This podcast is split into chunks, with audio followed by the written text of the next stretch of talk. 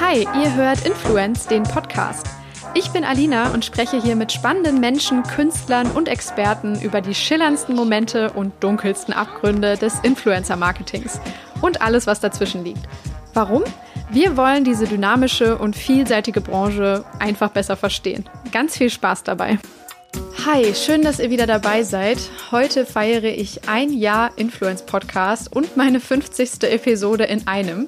Und ich bin sehr, sehr glücklich, zu diesem Anlass einen ganz besonderen Gast begrüßen zu dürfen. Es geht um Kreativität, das ist ein universelles Gesetz. Ich würde mir wünschen, dass die Leute noch in 50 Jahren mal dieses Video sehen würden und würden sagen, wow, krass, das ist von 2015 oder so, aber stimmt, ja. Ja. Und weißt du was, es ging nicht um ein Produkt. Das macht diese Botschaft so wertvoll. Ein Werbespot für ein Produkt hält nur so lange, wie das Produkt verfügbar ist. Eine Botschaft an die Community hält ewig. Das ist viel nachhaltiger, als jede Woche einen neuen Werbespot zu produzieren. Heute spreche ich mit Ismail Easy Bulakmal. Falls ihr den Podcast regelmäßig hört, ist euch vielleicht auch schon aufgefallen, dass ich durch dieses Projekt auch sehr viel über mich und die Einstellung zu meiner Arbeit lerne. Und wenn ich ganz ehrlich bin, muss ich gestehen, dass ich nicht selten mit meinem Job im Marketing etwas hadere. Unter anderem, weil es wahrhaftig kein systemrelevanter Beruf ist. Aber es gibt Momente, und dieses Gespräch gleich ist einer davon, in denen ich begreife, was Kommunikation und auch Markenkommunikation bewirken kann dass sie Menschen berühren kann und auch weiterbringen kann in einer Weise, die ich nur sehr schwer in Worte fassen kann. Mein Gast Easy kann sie in Worte fassen. Er hat mir in einer der längsten, ich glaube in der längsten jemals gesendeten Influence-Folge gezeigt, wozu Markenkommunikation imstande ist. Deshalb ist das Intro heute eine kleine Liebeserklärung an meinen Gast. Ismail Bulakmal war zehn Jahre lang Marketingchef bei Snipes und hat die Marke gemeinsam mit Sven Vogt zu dem gemacht, was sie heute ist. Er ist aber noch viel, viel mehr. Er ist Agenturchef von Clubkind Marketing, Brandstratege, Fashion Streetwear-Experte, Berater, Autor. Er ist Produzent, Musiker, Künstler. Er lebt Hip-Hop. Er ist kreativ. Wir reden gleich über seinen Werdegang, über den Aufstieg der Hip-Hop-Kultur und ihren Einfluss auf Kultur, Wirtschaft und Gesellschaft, aber auch und vor allem über seine Sicht auf Marken und Marketing. Mit seiner Arbeit bei Snipes hat er definitiv Maßstäbe gesetzt und ich finde, dass seine Philosophie in einem Zitat sehr deutlich wird, das er letztes Jahr in einem Interview für die geschätzten Freunde von hiphop.de auf den Punkt gebracht hat. Easy sagt, ich bin davon überzeugt, dass eine Marke keine Zielgruppe, sondern eine Community braucht und dass eine Marke sich die Anerkennung in dieser Community erarbeiten muss. Durch Taten, nicht durch Postings oder konstruierte Stories. Darum wird es gleich unter anderem gehen. Wie kann eine Marke Teil einer Community werden und die echte Anerkennung und Loyalität und Liebe von Menschen gewinnen? Wie findet sie Zugang zu Menschen und wie kann Kreation dabei helfen? Dieses Gespräch war ohne Übertreibung für mich ein Geschenk und dass ich es jetzt mit euch teilen kann, macht mich sehr, sehr glücklich. Ich hoffe, es berührt euch auf eine ähnliche Weise wie mich und regt euch zum Nachdenken an, aber vor allem zum kreativen Schaffen, wenn das Sinn macht. Ich war nach diesem Zoom-Call so geflasht und voller Tatendrang und Kreativität, dass ich das Gefühl hatte, ich muss jetzt sofort ein Bild malen oder tanzen. Etwas, was mich diese Energie spüren lässt auf meine Weise, die Easy gleich beschreibt und transportiert ich glaube, das ist für mich auch seine Magie. Er schafft es, seiner Arbeit etwas von sich, von seiner Seele zu geben und sie dadurch absolut einzigartig zu machen und damit für andere Menschen auch persönlich und zugänglich und verständlich. Und er kann dieses Talent erklären, was unglaublich wertvoll ist, sodass man selbst als Außenstehender Jahre später noch versteht, warum er bei Snipes mit seiner Art so erfolgreich war. Und es war sicher eine glückliche Fügung, die Easy und Snipes und Sven damals zusammengebracht hat, eine Once-in-a-Lifetime-Konstellation, die man nicht planen oder in irgendeiner Form kopieren kann. Aber man kann zuhören, man kann lernen und eigene Schlüsse ziehen und sich einfach verbeugen vor dieser großartigen persönlichen Leistung und vor allem, was noch kommt, denn Easy ist definitiv noch nicht fertig. Das kann man, glaube ich, hören. Ich wünsche euch ganz, ganz viel Spaß mit Episode 50 des Influence Podcasts und meinem Gespräch mit Ismail Easy B. Bulakmal. Hi Easy, schön, dass du da bist, dir die Zeit nimmst, mit uns zu plaudern. Wie geht's dir denn heute? Super, mir geht's gut in der Krise, trotz allem Es ist schönes Wetter draußen. Ich habe das Glück, noch in mein Büro gehen zu können, um zu arbeiten. Ich genieße die Ruhe man kann mal über andere Dinge nachdenken. Also mir geht es sehr gut. Ja, das Lustige ist, dass wir gerade rausgefunden haben, dass wir wahrscheinlich nur 200 Meter Luftlinie voneinander weg sitzen hier in Köln. Ich zu Hause, du äh, in deinem Büro eben auf der Aachener Straße. Ähm, ja, unter anderen Umständen hätten wir uns jetzt persönlich kennengelernt und es ist tatsächlich das erste Mal, dass wir miteinander sprechen. Deshalb finde ich das toll, dass alle quasi jetzt live dabei sind, wie wir äh, uns kennenlernen und äh, vor allem dich kennenlernen als Gast hier im Podcast. Mhm. Ist mal toll, dass du da bist. Ist wirklich äh, eine Ehre für mich, weil du schon sehr, sehr viele großartige Dinge gemacht hast mit sehr, sehr tollen Marken arbeitest, wirklich äh, Experte für sehr viele verschiedene Bereiche bist. Und ich glaube, es wird äh, alle, jetzt schon ein toller Talk. Ähm, magst du mal alle Leute, die dich noch gar nicht kennen, nichts wissen über dich, äh, so ein bisschen abholen, denen erzählen, was du in den letzten Jahren gemacht hast und äh, wie du dahin gekommen bist, äh, wo du jetzt gerade bist? Ja, mein Name ist äh, Easy B, gebürtig Ismail Bulakmal. Ähm, ich bin gebürtiger Marokkaner, bin aber in Deutschland aufgewachsen. Ich habe das Glück gehabt, in einer sehr äh, multikulturellen Umgebung aufgewachsen zu sein, so dass ich sehr früh zu einer Zeit, wo sowas wie Hip-Hop-Musik überhaupt gar nicht populär war, sondern vollkommen eine Nische war, sehr früh an diese Musik rangekommen zu sein. Das äh, hat viel damit zu tun, dass ich in Bad Godesberg aufgewachsen bin. Dort waren die ganzen Botschaften. Und zum Beispiel haben da die amerikanischen, aber auch die afrikanischen äh, Botschaftskinder auf die Partys immer diese geile Musik mitgeschleppt. Äh, und ich kann wirklich sagen, das war damals nicht nur eine Nische, es war ein vollkommener Untergrund und eine vollkommene Seltenheit, äh, das so bekommen zu dürfen. Und das, das sehe ich heute als einen Segen. Und äh, ja, in der Zeit habe ich dann angefangen, Musik zu machen, wollte wie viele andere Künstler heute auch mal mit 14, 15 Rapper werden, habe das irgendwie auch durchgeboxt gekriegt, habe eine Gruppe gegründet, ähm, habe auf dem Weg meiner musikalischen Karriere auch Menschen wie Chata kennengelernt, die auch damals so ihren ersten Gehversuch mit Rap gemacht haben. Ähm, ja, und dann irgendwann mal, klar, dann hat man einen Deal bei irgendeiner Plattenfirma und dann war das alles nicht so erfolgreich. Dann habe ich angefangen, selber die Beats zu machen. Und das war dann etwas, dieses Machen von Musik, was ich heute als Talent für die Kreation von Emotionen sehe. Das Herstellen von einer Emotion.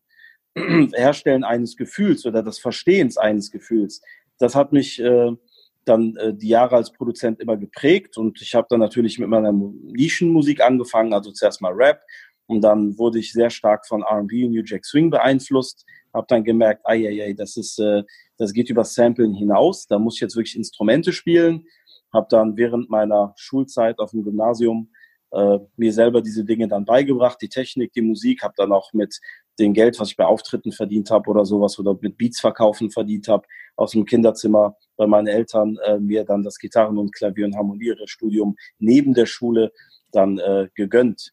Mhm. Ja, dann irgendwann mit äh, 1998 habe ich dann mein erstes Musiklabel gegründet, habe da noch ein bisschen Geld gesehen.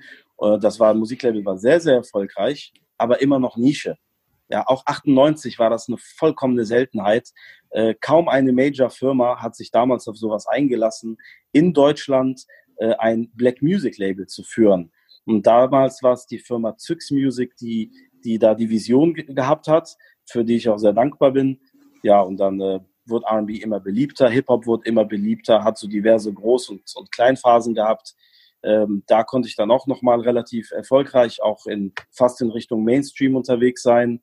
Ähm, aber es kam dann die MP3-Krise. So, viele Kids oh. kennen die MP3-Krise nicht, aber die kam nun mal Anfang der 2000er durch Napster, durch Internet und allem Möglichen. Und dann hat man eben statt zum Beispiel 3000 Euro für ein Beat, hat man nur noch 300 bekommen. Und das habe ich nicht eingesehen, weil ich denke, dass Musik halt nun mal ihren Wert haben muss oder Qualitätenwert haben muss. Und dann äh, ja, saß ich da und hatte einen Festnetzanschluss und dachte, komm, du hast Laptop und Festnetz, bau mal ein Konzept und versuch deine Künstler in die Clubs zu bekommen. Dafür habe ich die Firma Clubkind gegründet. Also Club und mhm. Kind, ne, das, das ja. Kind, das im Club geboren ist. Ich war auch DJ und bin quasi in Diskotheken aufgewachsen, wie ich vorhin erzählt habe. Ähm, und äh, diese Firma Clubkind hat dann irgendwann mal auch angefangen, mit Major-Firmen daran zu arbeiten, Releases von Künstlern groß zu machen im Clubbereich. Also in meiner Nische, in meinem Universum konnte ich auf einmal Marketing machen.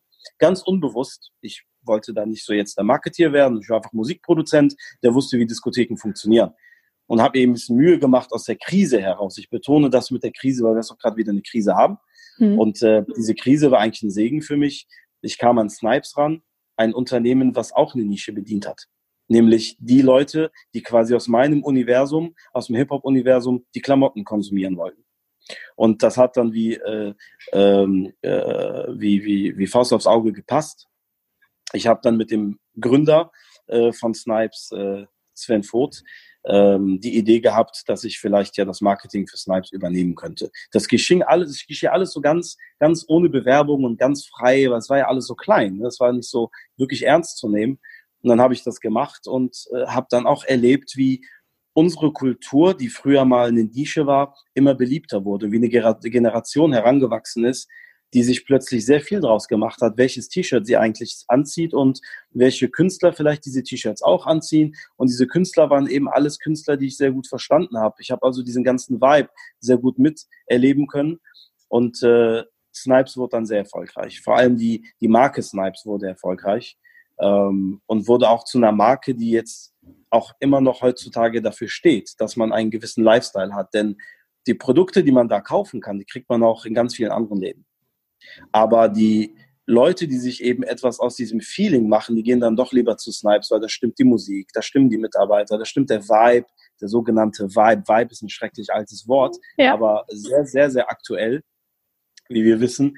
Und dieser Vibe ist einfach bei Snipes da und äh, das war eine Arbeit von fast äh, zwölf Jahren, die, äh, die Schritt für Schritt gemacht wurde. Und im Zuge dieser Arbeit äh, sind natürlich viele andere Firmen auch auf mich aufmerksam geworden oder haben zumindest den Bedarf erkannt, dass eine Generation heranwächst, die doch vollkommen anders ist von der davor. Also die unterscheidet sich von der Generation der elektronischen Musik, vor allem aber auch von der Generation der Metal-Musik. Mhm. Und Regeln, die dort galten, galten auf einmal nicht mehr. Und ein Unternehmen, was diese Generation ansprechen wollte, musste plötzlich mit ganz anderen Mitteln rangehen oder eine ganz andere Sprache sprechen. Und diese Sprache beherrschen wirklich in der Marketingbranche extrem wenig Leute. Das ist auf der einen Seite schön für mich, auf der anderen Seite natürlich traurig und schockierend, ähm, weil ähm, ich die Leute vermisse, die eigentlich so aus meinem Jahrgang sind oder vielleicht sogar zehn Jahre jünger sind. Ich bin jetzt 43. Ähm, die es vielleicht versäumt haben, aus ihrem Talent und aus ihrem Wissen über diese Kultur, weil sie selber auch gelebt haben, einen Beruf zu machen. So, mhm. Und äh, was ich heute mache, ist eben genau das. Ich berate Firmen, die vor allem ein Problem haben, ey, auf gut Deutsch, die Kids hören uns nicht mehr zu. So, wir, die hören uns nicht mehr zu und wir wissen nicht, mit wem wir arbeiten sollen und dieses ganze Hip-Hop-Ding und, und was heißt denn jetzt Trip und, und was ist denn jetzt Swag? Und äh, das, das verstehen die alles nicht. Warum sind die jetzt so und was können wir tun, damit wir unser Produkt denen vielleicht näher bringen können? Das ist so der, der Kern, von dem ich lebe. Aber natürlich spielt Musik eine sehr übergeordnete Rolle. Ich habe nie aufgehört, Musik zu machen. Ich habe nie aufgehört, mit Musik Geld zu verdienen, habe aber aus äh, meiner Firma, die ich dann an, an Snipes verkauft habe, also meine Werbeagentur damals, ähm, in diverse andere Sachen investiert, die überhaupt nichts mit Musik und Marketing zu tun haben, um mich als Unternehmer besser zu schützen vor einer weiteren Krise. Mhm. Ähm, du hast auch ein eigenes Studio, oder? Und produzierst ja, auch weiterhin. Zwei. Ja, ja, ja zwei ja, sogar, ja, perfekt. Zwei, zwei Tonstudios, genau. In dem einen sind äh, quasi drei Produktionsräume, in dem anderen mhm. sind zwei Produktionsräume. Ich habe auch zu Hause ein Studio äh, plan jetzt mit einem neuen Hausbau hoffentlich auch ein etwas besseres Studio. Das ist momentan nur so eine blöde Ecke. Aber Musik muss man halt überall machen können. Also Musik ist etwas sehr Intuitives und sehr Spontanes. Äh, deswegen ist es gut, wenn man in, in Köln direkt ins Studio kann oder zu Hause oder woanders. Musik ist sehr, sehr wichtig. Ja. Du hast jetzt gerade schon so einen ganz tollen, ähm, ja, ähm, Umriss sozusagen gegeben über die letzten vielleicht zwei Jahrzehnte oder so oder seit den Anfängen der 90er bis heute sind sogar 30 Jahre. Was glaubst du waren denn die treibenden Kräfte, dass diese Nische, diese Richtung, äh, diese Art zu leben oder auch Musik zu machen, Musik zu hören, äh, jetzt so groß geworden ist? Auf einmal ja doch irgendwie eigentlich schon fast Mainstream, kann man schon sagen. Äh, was glaubst du, waren so Faktoren? Das ist ja nie eine Sache, ne? Aber was war so der Mix, mhm. der das alles groß gemacht hat? Ja, es ist es ist etwas kompliziert. Ich versuche es kurz zu halten. Ich schreibe ja quasi gerade ein Buch auch über dieses Thema, ja. weil es so komplex ist. Ähm, es hat etwas damit zu tun, wie das Großstadtleben funktioniert. Es hat was mit der Migrierung von, vom Land in die Stadt zu tun. Ähm, in der Stadt existiert eine Identitätslosigkeit. In der Stadt äh, ist man als Individuum unterwegs, in ganz kleinen Gruppen mit Menschen, mit denen man nicht verwandt ist, mit Menschen, die einen nicht kennen. Also wenn ich jetzt ein Studentenwohnheim nehme zum Beispiel, dann äh, hat da keiner äh, auf der Klingel, siehst du niemals die, die gleichen Namen. Und jetzt kommt man vom Land, wo, wo jeder jeden kennt und so weiter und so fort. Und jetzt geht man in die Stadt und da ist viel Asphalt und da ist eine andere Umgebung. Es ist ein anderer Dschungel, sage ich mal. Ähm, und um dort in diesem sozialen Ökosystem ähm, ein, ein Wertemuster zu finden, ein Wertekonstrukt, was funktioniert, was viel eben auf Echtheit basiert. Das bedeutet, man will sich vor falschen Menschen schützen. Das kann ich im Dorf ganz einfach, mhm. weil entweder bin ich mit dem verwandt, ja, oder äh, mein, mein Vater ist der Ausbildende von dem und deswegen kenne ich seine Familie und ich weiß, die sind alle so drauf. Das in der Stadt geht das nicht mehr. Und wenn ich jetzt mal New York nehme, als eine Großstadt, die gewisse, gewisse Komponenten mitgebracht hat, die einzigartig sind, nämlich knallharten Kapitalismus, das heißt eine große Schere zwischen Arm und Reich, mit der Option, reich zu werden, wenn man arm ist. Das bringt der Kapitalismus ja auch mit, also als Vorteil. Dann eine Identitätslosigkeit des Grauens, denn wir sprechen da über Hispanics, Afroamerikaner, über andere Einwanderer, Italiener, Griechen, jede Art Kultur, die dessen Wurzeln von ihrer Kultur schon hart getrennt wurden. Bei den einen Kulturen mit Gewalt, also sprich bei den Afroamerikanern durch die Verschleppung der Afrikaner äh, von Afrika nach in die, in die USA und über mehrere Jahre ihrer Identität beraubt. Oder wir sprechen von Hispanics, die mehr Wirtschaftsflüchtlinge waren, die einfach in ihrer Heimat nicht so viel Geld verdienen konnten, die verlassen haben, äh, um ein besseres Leben zu führen. Wir sprechen von Kriegsflüchtlingen, äh, Italiener oder Deutsche oder wie auch immer, die nach diversen Kriegen, mehreren Kriegen ihre Heimat verlassen mussten. Und wir sprechen von Religionsflüchtlingen. Wir sprechen hier von den äh, Protestanten aus Deutschland, die haufenweise nach Amerika gegangen sind. Die, die größte äh, sprachlich zusammenhängende Community in den USA sind Deutsche mit einem mhm. großen Anteil. Das kann man alles auf Google äh, nachforschen. Ähm, die sind da hingekommen, naja, weil die Katholiken die halt weggejagt haben. Die hatten hier nichts mehr zu suchen. Und die haben alle irgendwo ihre Wurzeln verloren. Und wenn man jetzt so eine Großstadt wie New York nimmt, wo also viele, sag ich mal, entwurzelte oder identitätslose oder Identität, Identitätssuchende ist das bessere Wort. Ja, und da kommen wir gleich zu Leuten wie Malcolm X und dann zu Musikgruppen wie Public Enemy. Das sind meine, meine großen Vorbilder dahingehend diese Menschen haben nach einer neuen Identität gesucht, in einem neuen Ökosystem. Das kombiniert mit Kapitalismus und, ähm, und noch ein paar anderen Komponenten führt dazu, dass die Leute oder eine Gesellschaft kreativ wird.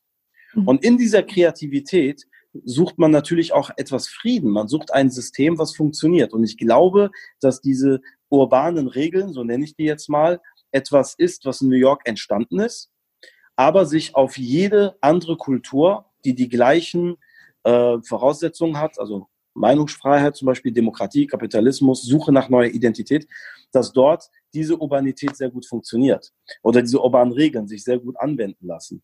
Das ist der Ursprung der, der Idee, wie konnte das hier so groß werden. Und wenn wir jetzt davon sprechen, dass wir als ähm, deutsche Gesellschaft mit äh, unserem Migrantenanteil, der jetzt auch wieder über mehrere Wellen, wir haben Jugoslawen, die Kriegsflüchtlinge sind. Wir haben äh, Somalier, die Kriegsflüchtlinge sind.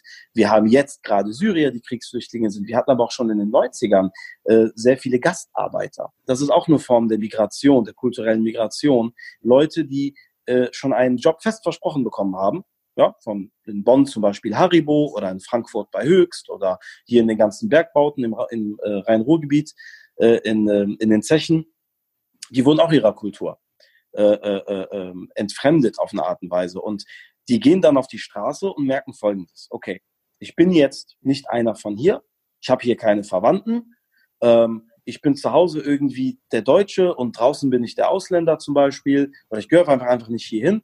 Ähm, wo passt es denn? Wo sind denn die Regeln auf Augenhöhe? Und in der Hip-Hop-Kultur, die in New York entstanden ist, da findet man diese Augenhöhe, denn da geht es um Leistung. In der Cypher zum Beispiel, um jetzt mal ein konkretes Beispiel zu nennen, in der Cypher treten zwei Leute gegeneinander an und ähm, dann findet ein Battle Rap statt, aber du hast eben nicht diese Gewalt. Und ich kann plötzlich als Migrant gegen jemanden, der hier schon in der sechsten Generation lebt, der den vollen Wohlstand hat und ich habe vielleicht als Migrant gar kein Geld, kann ich trotzdem ein Erfolgserlebnis haben und mich sozusagen auf einer höheren Ebene mit ihm messen. Mhm. Ich kann das auch in der Cypher beim Tanzen machen. Ich kann das auch als Battle-DJ in einem DJ-Battle machen.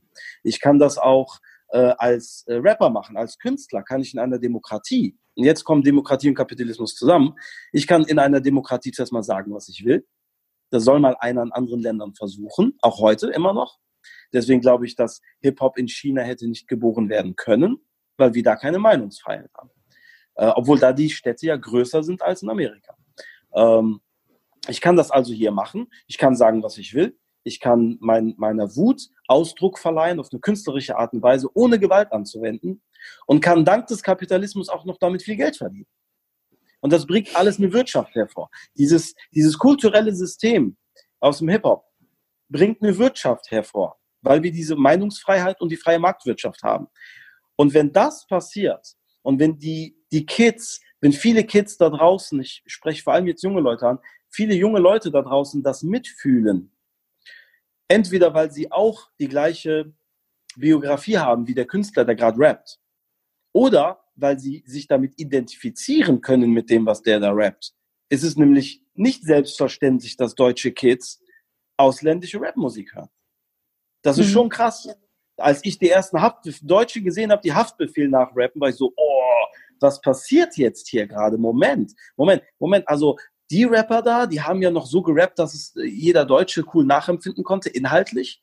Ne? Nehmen wir jetzt mal fünf Sterne Deluxe oder nehmen wir jetzt mal die, die äh, äh, absoluten Beginner oder mhm. gehen wir zurück zu den Fanta 4. Wenn wir die Texte vergleichen mit dem, womit auf einmal die Sekte kam, Bushido, Sido oder womit ähm, die Aslaks kamen oder teilweise sogar ein, ein Savage oder ein Azad auf einmal kam, das sind vollkommen andere Inhalte, mit denen eigentlich der wohlbetuchte Inländer, nenne ich den jetzt mal, der hier schon seit mehreren Generationen Wohlstand aufbauen konnte, eigentlich inhaltlich nichts anfangen kann. Das ist ja für den Science Fiction mehr oder weniger. Es gibt aber trotzdem sehr viele Deutsche, die sich damit identifizieren konnten, die einfach gemerkt haben, wow, der ist real. Guck mal, der gibt mir was Echtes. Hier geht's nicht um die da, die da, die da, die da, ne? irgendwas Oberflächliches, so Party-Rap oder willst du mit mir gehen, willst du mit mir gehen oder du willst ein Liebeslied. Darum ging es nicht. Es ging auf einmal um reale Fakten. Das waren quasi Reporter von der Straße, die das auf eine mega geile Art und Weise gemacht haben. Und so hat man dann plötzlich, um es wirtschaftlich auszudrücken, eine Kundengruppe gefunden, eine Käuferschicht gefunden, die vorher nicht existierte. Die war eigentlich nicht da. Dieses neue Produkt hat Käufer gefunden, die nicht zwangsweise aus der Nische kommen, also aus der Quelle des Produkts, also sagen wir zum Beispiel aus dem Ghetto, die nicht von da kommen, das aber trotzdem konsumieren.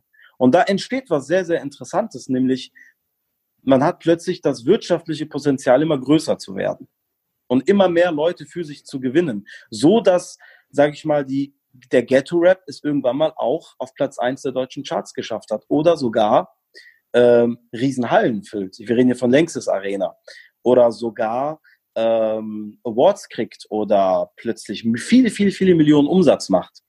Das ist zuerst mit der Musik passiert. Der andere Wirtschaftszweig, der dann äh, unweigerlich dazukommen musste, war die Mode. Denn ich möchte natürlich, und jetzt kommen wir wieder zum, zum, zum Ökosystem Asphalt zurück und äh, zur Anonymisierung der Gesellschaft in einer, in einer Großstadt, weil keiner ja den anderen kennt und keiner was über den anderen weiß. Jetzt kann ich ja zum Beispiel mit einem Haftbefehl-T-Shirt meinen Studenten, der nebenan wohnt, signalisieren, hier, ich bin von dem Schlag. Mhm. Und das macht Mode. Also Musik spricht direkt. Mode spricht indirekt. Ein Outfit ist eine Geschichte. Musik kann direkt in dein Ohr gehen, du verstehst jedes Wort. Aber mit Mode kannst du dann nochmal sagen, hey, ich zähle mich zur, zu diesem Lifestyle oder ich zähle mich zu dieser Generation oder zu, zu, zu diesen Werten, die da vermittelt werden. Jetzt unabhängig davon, ob das immer gut ist, was die Rapper sagen. Ne? Mit äh, hier Kokain und Waffen und ich schlag den tot oder den tot. Ganz abgesehen davon, der die freie Entscheidung eines jeden Hörers oder Konsumenten. Aber da entsteht eine Kettenreaktion. Es fängt mit dieser Subkultur an, dann geht es mit der Musik weiter. Nach Musik kommt immer dann die Mode, passend zu der Musik. Und dann ist das Ding immer größer geworden. So hat sich das hier entwickelt, bis hin zu, naja, eine eine Shirin David, die wir durchaus zur, zur Black Music Szene natürlich zählen wollen und müssen, weil sie rappt nun mal und sie singt, das, das ist vollkommen einwandfrei. die dann ein Parfum verkauft. Ja. Die sagt, ich mache ein Parfum und das ist, naja, so gesehen das erfolgreichste Black Music Parfum, das wir haben, wenn man das so sagen will. Und ich glaube, dass die Potenziale noch viel, viel weiter gehen. Ich glaube, dass die unbeschränkt sind. Und dazu muss man nur eine Sache machen. Man muss mal zurückgucken, wie weit haben es die Rockbands gebracht? Die Rockbands, und hier wird nichts anderes passieren als das. Die gleiche, der gleiche Kram wird sich wiederholen. Die Rockbands haben aus einer auch Nische damals, ne, so, was ist das für eine Musik, ist ja alles verzerrt und laut und keine Ahnung, Teufelsmuck oder sonst Kiffer, alles Kiffer und Säufer, haben sich entwickelt zu etwas, und ich kann mich erinnern, es gab einen Golf Bon Jovi Edition. Ui. Ein, ich glaube, Golf 3 Bon Jovi Edition. Ähm, es gab auch, glaube ich, eine Pink Floyd Edition oder sowas. Mhm. Also diese Brands, diese, diese Bands und Marken, ja, die, die haben Industrien berührt, äh, die so groß sind. Wir reden von der Automobilindustrie, die so groß sind, dass das nur für uns heute so das Potenzial ähm, äh, ahnen lässt, was noch auf unsere Kultur sozusagen zukommt. Also ich hoffe, ich konnte damit erklären, so ein bisschen, durch welche Effekte diese Kultur so breit geworden ist, ne, durch die zusammengefasst durch die urbanen Regeln. Äh, man kann besser in der anonymisierten Gesellschaft damit arbeiten, dass man sich besser ausdrücken kann, weil man ja den anderen ja nicht kennt. Es gibt diese Regeln der Fairness im Hip-Hop, ähm, der Gewaltlosigkeit und dann auch ein bisschen eben diese wirtschaftlichen Dinge. Wie konnte es zu so einer großen Industrie werden? Ja, ja, du hast also wahnsinnig viele Dinge jetzt schon angesprochen. Ich bin sehr gespannt auf dein Buch, weil ich glaube, da kann man, wie du gerade schon gesagt hast, mhm. unendlich viel zu sagen und schreiben. Äh, sehr viele, sehr interessante Punkte. Ich habe mir auch in der Vorbereitung ein bisschen was angeschaut. Auch in einem Interview hast du gesagt, für also Hip Hop ist Integration, ne? Und das hast du ja auch gerade ja. sehr schön beschrieben, dass wir also Welten eben durch dieses gemeinsame Interesse auch zusammenwachsen können oder sich besser verstehen können vielleicht. Ne? Also als ja. jemand jetzt auch, der äh, sonst wahrscheinlich wenig Überschneidungen hat mit, äh, mit dem, was inhaltlich in den Songs stattfindet, es aber trotzdem super gerne hört und da auch irgendwie so eine Art, keine Ahnung, Self-Empowerment-Gefühl rauszieht, lustigerweise, ähm, ja, kann ich das nur bestätigen, dass äh, mir das, ich habe das Gefühl, ich verstehe irgendwie mehr, was in anderen Gegenden irgendwie passiert oder anderen Menschen so, ja, ja. auf der Seele liegt. Voll schön. Ähm, wenn wir das so in Richtung Marketing jetzt nochmal ein bisschen drehen. Du hast gesagt, du hast im Endeffekt durch deine Aktivitäten im Endeffekt im Musikmarketing dann auch den, den Grip gefunden durch verschiedene Zufälle in, in dem Bereich äh, des Fashion Marketings und dann eben da auch ganz konkret für Snipes. Ich finde das so faszinierend und dadurch eben auch so deine, deine Karriere oder deine History super spannend, weil für uns äh, im, in der Werber-Marketing-Bubble äh, ist sind irgendwie die, die Positivbeispiele immer die aus der Fashion-Industrie, lustigerweise. Also wenn du irgendwen fragst, wer macht richtig gutes Marketing, würden alle sofort sagen Nike. Oder ähm, keine Ahnung, noch ein paar andere, ne? Also auch die großen Namen wie äh, Chanel oder so, Yves Saint Laurent, mhm. Louis Vuitton. Ähm, warum glaubst du, ist das so? Ist es, ähm, dass es da eben auch einfach, wie du gesagt hast, um Geschichten erzählen geht, darum, dass das Mode einfach ein Statement ist, dass du damit einfach Dinge ausdrücken kannst und emotional transportieren kannst, was vielleicht mit einem Waschmittel oder so, so einfach, ja, anderen Produkten, die nicht so eine Sexiness haben, nicht so viel Inspiration bieten oder Kreativität auch erlauben, ähm, ja, vielleicht äh, einfach nicht haben. Und sie haben den Vorteil, dass es eben damit geht. Ja, ähm, ich würde mal ein Beispiel dazu nennen, was nicht aus der Mode ist, was trotzdem ein Parade ist, ist Apple. Ja. Ähm, Apple hat mit Fashion nichts zu tun, trotzdem haben sie aber mit Design was zu tun. Und äh, das iPhone, ich, hatte, noch, ich bin ja so alt, dass ich noch iPhone 1 hatte. Äh, das iPhone 1 war schon so ein Ding, was direkt für die coolen Leute war. Das war so, ja, natürlich war BlackBerry auch irgendwie so überall da, aber BlackBerry sah scheiße aus, iPhone war irgendwie cool.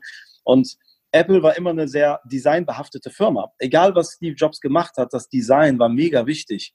Ähm, das äh, Gleiche gilt auch bestimmt für Nike, dass ähm, das Design da eine ganz große Rolle spielt, neben der Innovation, wo Nike halt einfach nur die die beste Marke ist im Sportbereich. Keiner bringt so viele Innovationen wie die.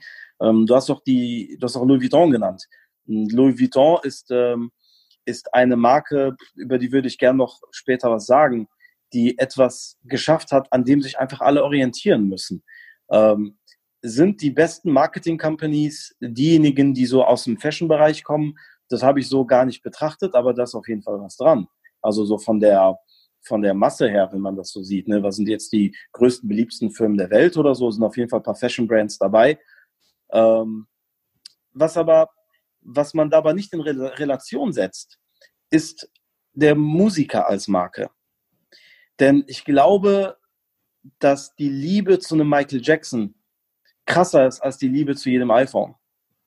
Ich glaube, dass Michael Jackson, auch wenn seine Marke beschädigt ist, äh, dass er trotzdem eine viel, einen viel größeren Impact hatte auf Menschen, also emotional, als es jede Marke könnte. Und das liegt daran, dass jetzt einmal in diesen Charts oder Listen, von denen wir gerade sprechen, ne, wer ist so die Top 10, ne, dass, äh, dass sowas gar nicht berücksichtigt wird. Also wenn wir jetzt nur nach dem Maßstab Marke und Love Brand reden, die beliebtesten oder die geliebtesten Dinge der Welt, ich glaube, da kommen wir eher auf Menschen als auf Marken. Ja. Ähm, ja, diese, weil in der, in diesem Listing spielt natürlich der Umsatz, den diese Firmen spielen, eine ganz große Rolle. Ähm, und ähm, eine Marke, ein Produkt kann über mehrere Generationen fortgeführt werden. Hingegen hat ein Mensch, vor allem ein Musiker, eine gewisse Zeit, die er erfolgreich verbringen kann. Entweder stirbt er dann oder er ist dann irgendwann wie Madonna so ein bisschen zu alt, um jetzt da mitzumischen. Dann wird es ihr auch irgendwann zu blöd, dann hört auch keiner mehr hin. Oder siehe Britney Spears, die hat dann so ihre 10, 15 Jahre gehabt und dann war aber auch Schluss. Ähm, oder es passiert halt das. Ähm, dann müsste das mit zwei verschiedenen Blickwinkeln betrachten oder mit wirklich verschiedenen Maßen messen. Ähm, wenn aber zu der Frage, äh, wie, wie kommt es, dass es Fashion Brands sind, ähm, ich glaube, ich glaube, dass, dass bei Nike, Nike hat den positiven Zufall, dass die Sportfähigkeit oder die Fähigkeit, Sportartikel herzustellen, mit allen ihren Elementen wie die Bequemlichkeit zum Beispiel, ähm, eben in einer Großstadtgesellschaft, wo ich den anderen nicht kenne und wo ich in Amerika auch einfach mal schon in den 90ern mit einem Sweater einkaufen gegangen bin, das hat man hier in Deutschland übrigens nicht gemacht, ähm, dass das da einfach so geil kam, im Moment, ich könnte doch meinen Laufschuh jetzt einfach auf dem Asphalt nutzen. Das so eigentlich ganz cool so, ne? Okay. Und was mache ich dann? ey, mein, mein Trainingsanzug ist eigentlich auch super bequem und damit gehe ich jetzt einkaufen. Ich gehe die neunte Straße runter bis zur 14. Straße und äh, dann mache ich das. Und so hat Streetwear so oder Sportswear besser gesagt sein, seinen Weg gefunden. Ähm, in etwas älteren Generationen, während das in New York schon passiert war, konntest du das in Paris nicht so einfach machen. Oder mhm. konntest das in Deutschland, war das auch nicht gang und gäbe. Wenn ein Jogginganzug rumgelaufen ist, das war doch einfach nur ein Assi ja. in unseren Augen. So, hey, kommt im Sportanzug. Und heute kannst du mit einem Sportanzug zwar nicht zur Bank, wenn du Banker bist, aber du kannst definitiv ins Büro. Und zwar bei ganz vielen Unternehmen, die jetzt nicht ähm, Etikette zeigen müssen gegenüber dem Kunden. Aber zum Beispiel siehe Snipes, ich glaube, da sieht es ein bisschen blöd aus, wenn du den Anzug trägst. Also Nike hat davon profitiert, dass diese Großgesellschaft, äh, diese Großstadtgesellschaft sich aufgebaut hat. Ich nenne es jetzt mal die Urbanität, dass ähm, dass wir plötzlich Cluster hatten von Millionen von Menschen auf ganz engem Raum, anonymisiert, wie gesagt, und sehr individuell lebend, ähm, dass die auf dem Asphalt oder in der, in der Großstadt eben gesagt haben, das ist mir egal, ich kann auch anziehen, was ich will. Und da beginnt irgendwo so eine Moderevolution. Und die Moderevolution, die die Sportswear-Ikonen hervorgebracht haben, wurde ja in den letzten zehn Jahren von den großen Fashion-Brands übernommen. Auf einmal macht Louis Vuitton einen Sneaker. Das ist ja. schon krass. Oder auf einmal gibt es Trainingsanzüge von Chanel. Da denkt genau. oder Snapback Caps von Gucci. Da denke ich, wow, Hip-Hop hat es in die Haute Couture geschafft. Ja, ähm, und Hip-Hop in Bezug eben auf die Kultur, die sich im Asphalt am einfachsten verbreitet und, ähm, und auch immer so eine gewisse Aussage hat. Ne? Wenn man mal guckt, ähm, ein Rapper von PNL hat von Louis Vuitton eine maßgeschneiderte Jacke bekommen. Das ist unglaublich ja, für eine französische Hip-Hop-Band diese Aufmerksamkeit von Louis Vuitton zu kriegen, das ist schon krass. Aber es ehrt natürlich, ja, ehrt irgendwo unsere Kultur. Ja, genau. Und ich habe das Gefühl, dass Fashion Brands oder die Fashion-Industrie es oft natürlich schafft und auch schaffen muss, natürlich in diese Kultur so reinzutappen und diese Dinge auch früh zu erkennen ne? und zu beantworten und etwas, ja, noch einen Mehrwert und vielleicht eine Weiterentwicklung anzubieten, äh, die dann wiederum in der Kultur auch positiv aufgenommen wird, je nachdem, wer dann ja, da unterwegs ist. Ja, das stimmt. Äh, wenn man mal guckt, Virgil Abloh war der Mann hinter Pyrex.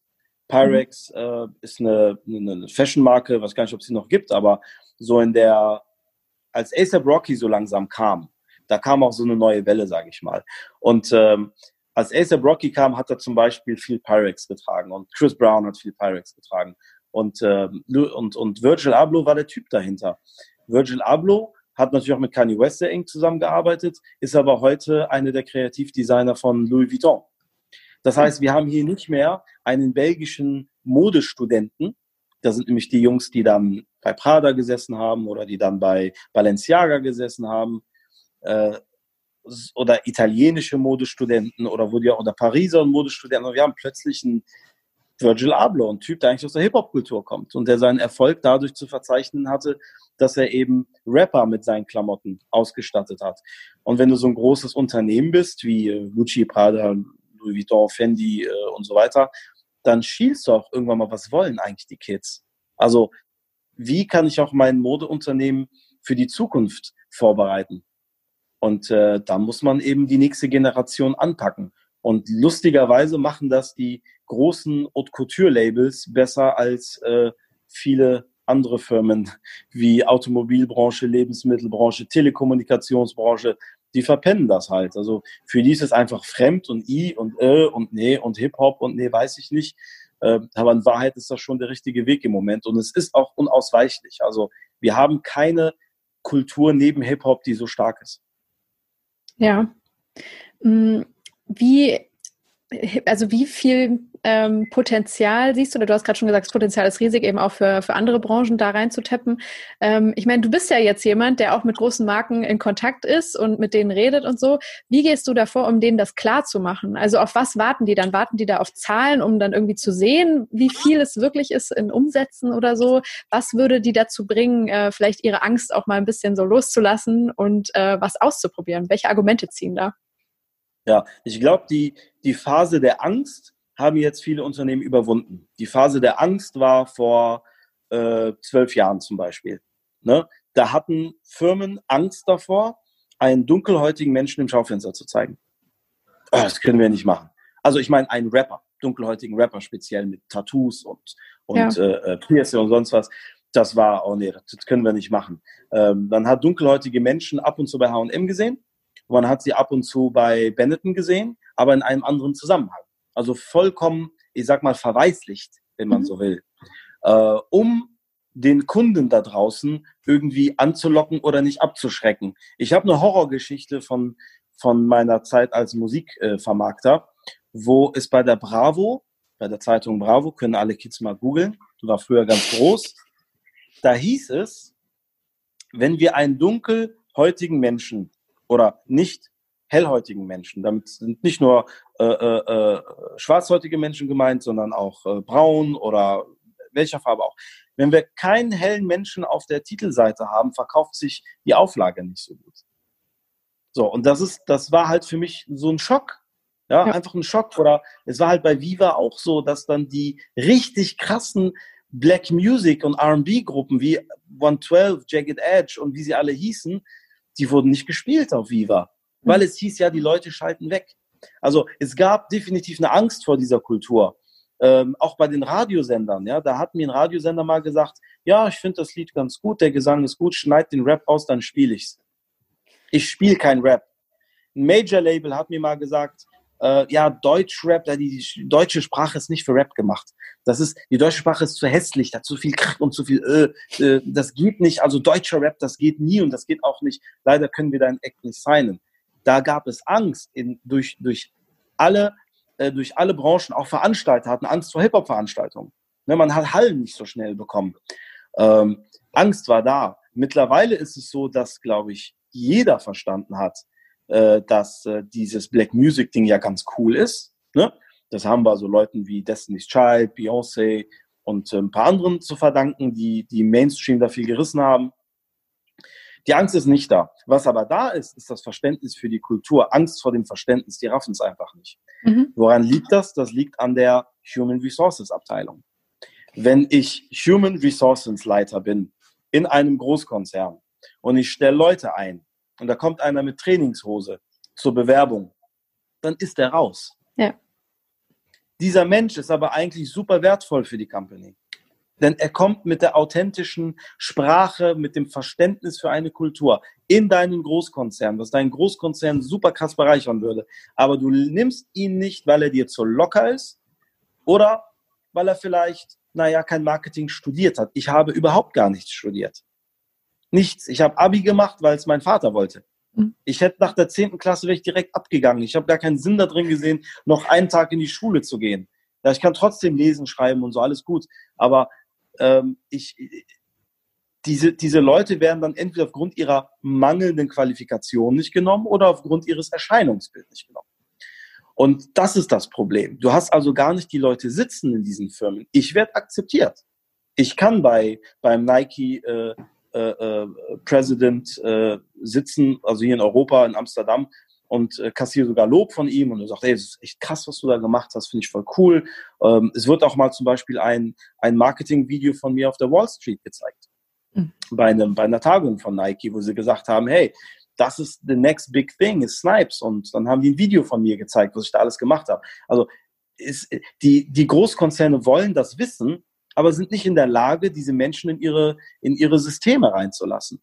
Und äh, deswegen äh, habe ich ja vor unserem Gespräch gesagt, ich feiere so Menschen wie zum Beispiel den Toxic von hiphop.de, weil er trotz allem äh, sein eigenes System erschaffen hat. Und wenn ich jetzt sehe, dass er jetzt hier im Handelsblatt und so kooperiert, dann ist das für mich ein Riesengewinn. Das ist ein, eine weitere Barriere, die Hip-Hop durchbricht, ja. durch Menschen, die sagen, ich bin, wie ich bin. Und ähm, die eine gewisse Überzeugungskraft haben das Establishment davon zu überzeugen, diese Werte dann noch bitte zu übernehmen, und zwar auch mit den richtigen Menschen. Und daran liegt es im Moment. Äh, wie gesagt, ich, ich komme rein, ich kann einen Jack and Jones beraten, ich kann äh, mit Jung van Matt zusammenarbeiten, äh, ich kann äh, mit Nike zusammenarbeiten oder mit Puma oder wem auch immer. Aber ich habe auch zwölf Jahre hinter mir. Ich habe auch sehr viel, sehr viel beweisen müssen, was am Anfang auch ausgelacht wurde, auch innerhalb der Firma. Mhm. Ne, also da wird so belächelt, so, oh, warum, warum sponsorst du das und, und warum nimmst du, hä, was ist hier, wer ist denn dieser Typ? Wer ist überhaupt dieser Kid Inc? Wer will denn was von Kid Inc? Den kennt doch keiner. Was sollen wir den, ne? Das ist so. Die Leute belächeln dich, aber du musst eben Dinge anders anpacken, du musst anders glauben, was du machst. Ich ähm, hoffe aber schon, dass die Firmen, ähm, dafür bin ich sehr, dass die Firmen absehen von, ähm, von akademischen Abschlüssen und dass die eher auf das kulturelle Niveau einer Person blicken. Das bedeutet, ist mir doch egal, ob der mit Akzent spricht, ist mir doch egal, ob der E-Mails mit zehn Rechtschreibfehlern schreibt. Ich will doch nur von ihm wissen, wer ist denn der Typ, mit dem wir, mit dem wir sprechen müssen? Wer ist denn unser Influencer? Wer ist denn, wer, wer ist denn diese Kultur? Und wie können wir etwas tun, was dieser Kultur was bringt? Und wie, wie können wir uns da nicht lächerlich machen? Ja, das sind so Leute. Ich habe immer sehr, sehr gute Beispiele. Ich habe damals in meine Werbeagentur ich habe nie auf die Zeugnisse geguckt, das hat mich aber nicht interessiert. Und jemand hat sich beworben, der ist ins Büro gekommen, so, das machst du privat. Ja. ja mein Grafiker war DJ. Hier, DJ Scannem, mhm. der, der René. Äh, mein, mein Marketingmann war äh, jemand, der Basketball gespielt hat. Und ich wusste, das ist ein Riesen, den habe ich immer in Hip-Hop-Diskotheken gesehen, da rumhängen in der Ecke mit den coolen Ballern und der konnte jeden Text mitsingen, das fand ich cool. Ähm, meine also generell, fast alle meine Mitarbeiter waren Teil der Kultur und haben in ihrer Freizeit diese Kultur auch äh, äh, ausgeübt. Und da ist für mich ein viel größerer äh, Mehrwert, als wenn ein Mitarbeiter trotz akademischen Abschlusses reinkommt, irgendwie seinen Job macht, mehr oder weniger, und nach Feierabend geht er nach Hause und guckt Fernsehen. Ja. Der geht eben nicht raus und, ne? Also ich, ich behaupte jetzt mal, nicht jeder BMW-Mitarbeiter ist in seiner Freizeit Automechaniker oder Rennfahrer. Und das ist schade für BMW. Sehr ja. schade für BMW. Ja. ja. Ich glaube eben, dass voll viele Konzerne, jetzt natürlich nicht Nike und auch nicht Snipes oder, oder vielleicht sogar Jack Jones, äh, diesen, diesen Step aber noch gar nicht gemacht haben. Also erkannt haben, dass es darum geht, Kulturen zu gewinnen für sich und Teil der Kultur zu sein. Ne? Glaubst du, dass da Marken in Zukunft überhaupt noch dran vorbeikommen, auch zu einem Teil einer Kultur zu werden? Ja, also nur, nur um das Missverständnis zu vermeiden. Ähm, Snipes, Snipes lebt dafür. Das muss man aber auch dem Geschäftsführer ähm, äh, äh, da wirklich ihm, ihm nochmal zugute führen. Er liebt diese Kultur. Und ich hätte mit niemand anderem äh, dieses Ding machen können. Ich kann mir nicht vorstellen, dass irgendeine andere Firma außer Snipes oder speziell der Geschäftsführer von Snipes ähm, zu diesem Schritt bereit gewesen wäre. Ja, oder das überhaupt verstanden hätte. Er selber ist ein riesen Hip-Hop-Fan, ganz viel Musik im Kopf. Äh, er, er hat selber ähm, parallel zu Snipes ja Kalkanei vertrieben als Vertriebler. Und äh, das, das zeigt halt, wie viel Wissen über diese Kultur da ist. Deswegen war es bei Snipes einfach so eine logische Schlussfolgerung.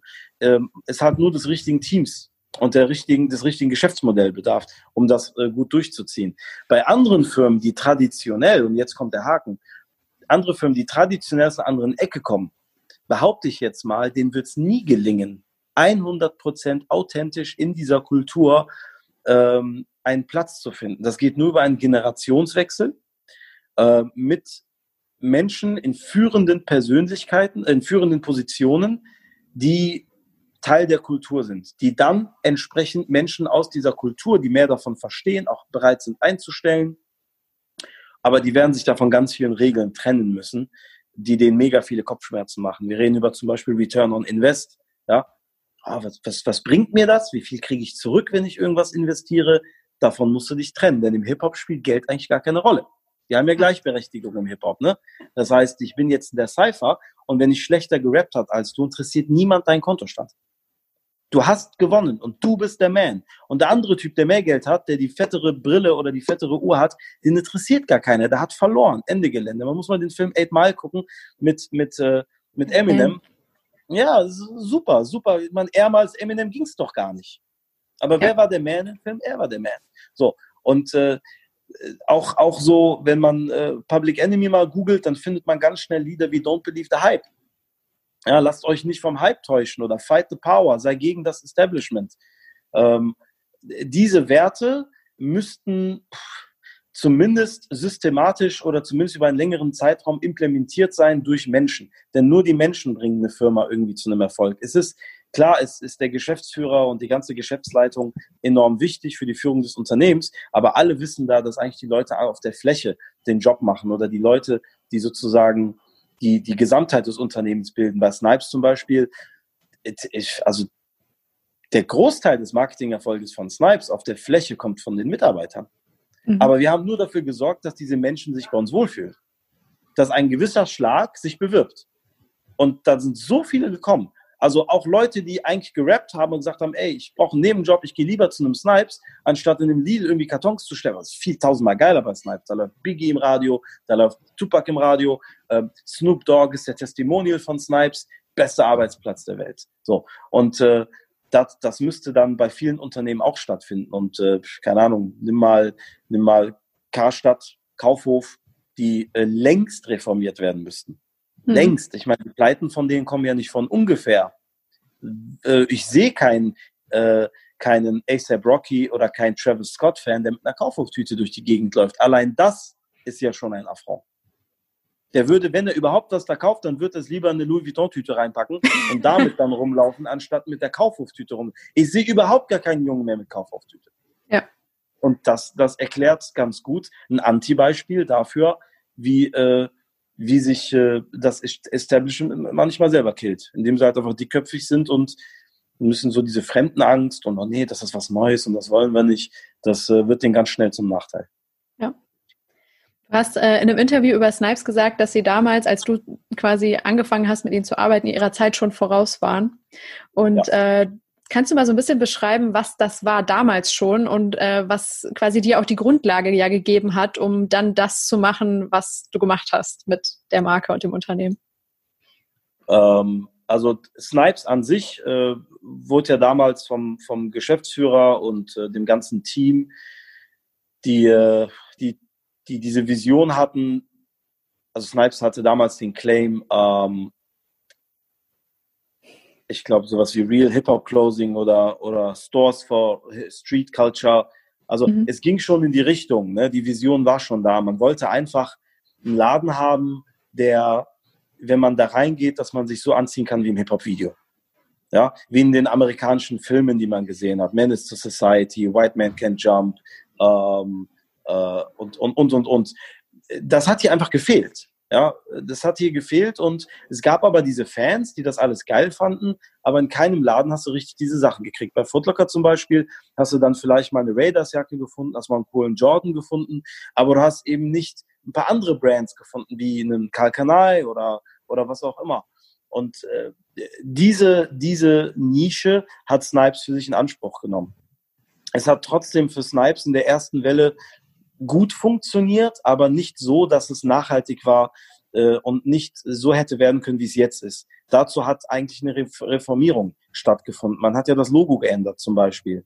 Man äh, wollte sich so ein bisschen anders positionieren als der Rest äh, auf der A-Lage. Denn der Einzelhandel war damals durch noch den noch nicht so starken Onlinehandel extrem wichtig für die Expansion und für die Größe des Unternehmens. Und ähm, ähm, die Vision von Snipes ist die gleiche wie heute. Die ist eigentlich immer gleich geblieben. Ähm, denn äh, nur ist die Welt für Snipes größer geworden. Das, das, das Ökosystem hat sich enorm verbreitet. Plötzlich kann man Snipes in Augsburg aufmachen oder, oder in, in Weimar oder was weiß ich wo. Äh, man kann Snipes sogar in Italien aufmachen, man kann es in, in Spanien aufmachen und äh, logischerweise ist Snipes jetzt natürlich in den USA. Und da passt es jetzt wie Faust aufs Auge. Es ist ein total organischer Weg, in New York Läden aufzumachen. Und es wird so gut angenommen, was vollkommen logisch ist. Nur zurück zu der Vision. Die Vision ist immer die Kultur gewesen. Das Wort Culture hat da immer eine ganz große Rolle gespielt. Dazu gehören eben die Leute, die zum Beispiel gerne Hip-Hop tanzen. Dazu gehören die, die Clubs, die gerne Hip-Hop-Musik spielen. Dazu gehört Streetball, ganz, also wirklich im ersten Schritt auch jetzt nicht äh, NBA, unbedingt, ne, oder, oder hier die deutsche Basketballliga, sondern Streetball, das, was auf der Straße gespielt wird, während der Ghetto Blaster die geilsten Hip-Hop-Beats pumpt. Das ist so dieser Fight, diese, diese Challenge, die da ist, die ist halt, das Gefühl ist super geil. dazu gehört auch das Tagging, also auch also mit Hip-Hop und Kunst zu tun hat. Äh, Poetry kann dazugehören. Es gibt also ganz viel, was da eine Rolle spielt. Und das haben wir in der Arbeit mit Snipes sukzessive ausgeweitet. Also wir haben uns wirklich da systematisch unsere primären Kulturelemente rausgepickt und haben gesagt, okay, Tanz, Streetball, Skate und BMX, weil das auch urban ist. Mhm. Zum Glück waren ja damals schon so Leute wie Lil Wayne und Pharrell Williams im Skateboard unterwegs, die Skateboard Bees. Also haben wir das auch mit reingenommen. Und natürlich Musik. Musik ist das Herzstück. Ganz, ganz, ganz wichtig. Und ähm, wir haben äh, Mini-Budgets gehabt. Also da, da, da, da kommst eigentlich keinen Meter weiter mit, aber wir haben eben, weil wir die Vision hatten, andere Menschen davon überzeugen können, mit uns zusammenzuarbeiten und haben wirklich auch, ohne eine Gegenleistung zu wollen, diese Menschen supportet. Ähm, und das war ein, extrem wichtiger Schritt, weil so schafft man sich als Unternehmen die Credibility. Auch bei den Akteuren. Und das ist ja sehr wichtig. Das sind ja deine besten Botschafter. Und äh, diese Akteure gehen natürlich wieder zu anderen Leuten und sagen, hey, weißt du was?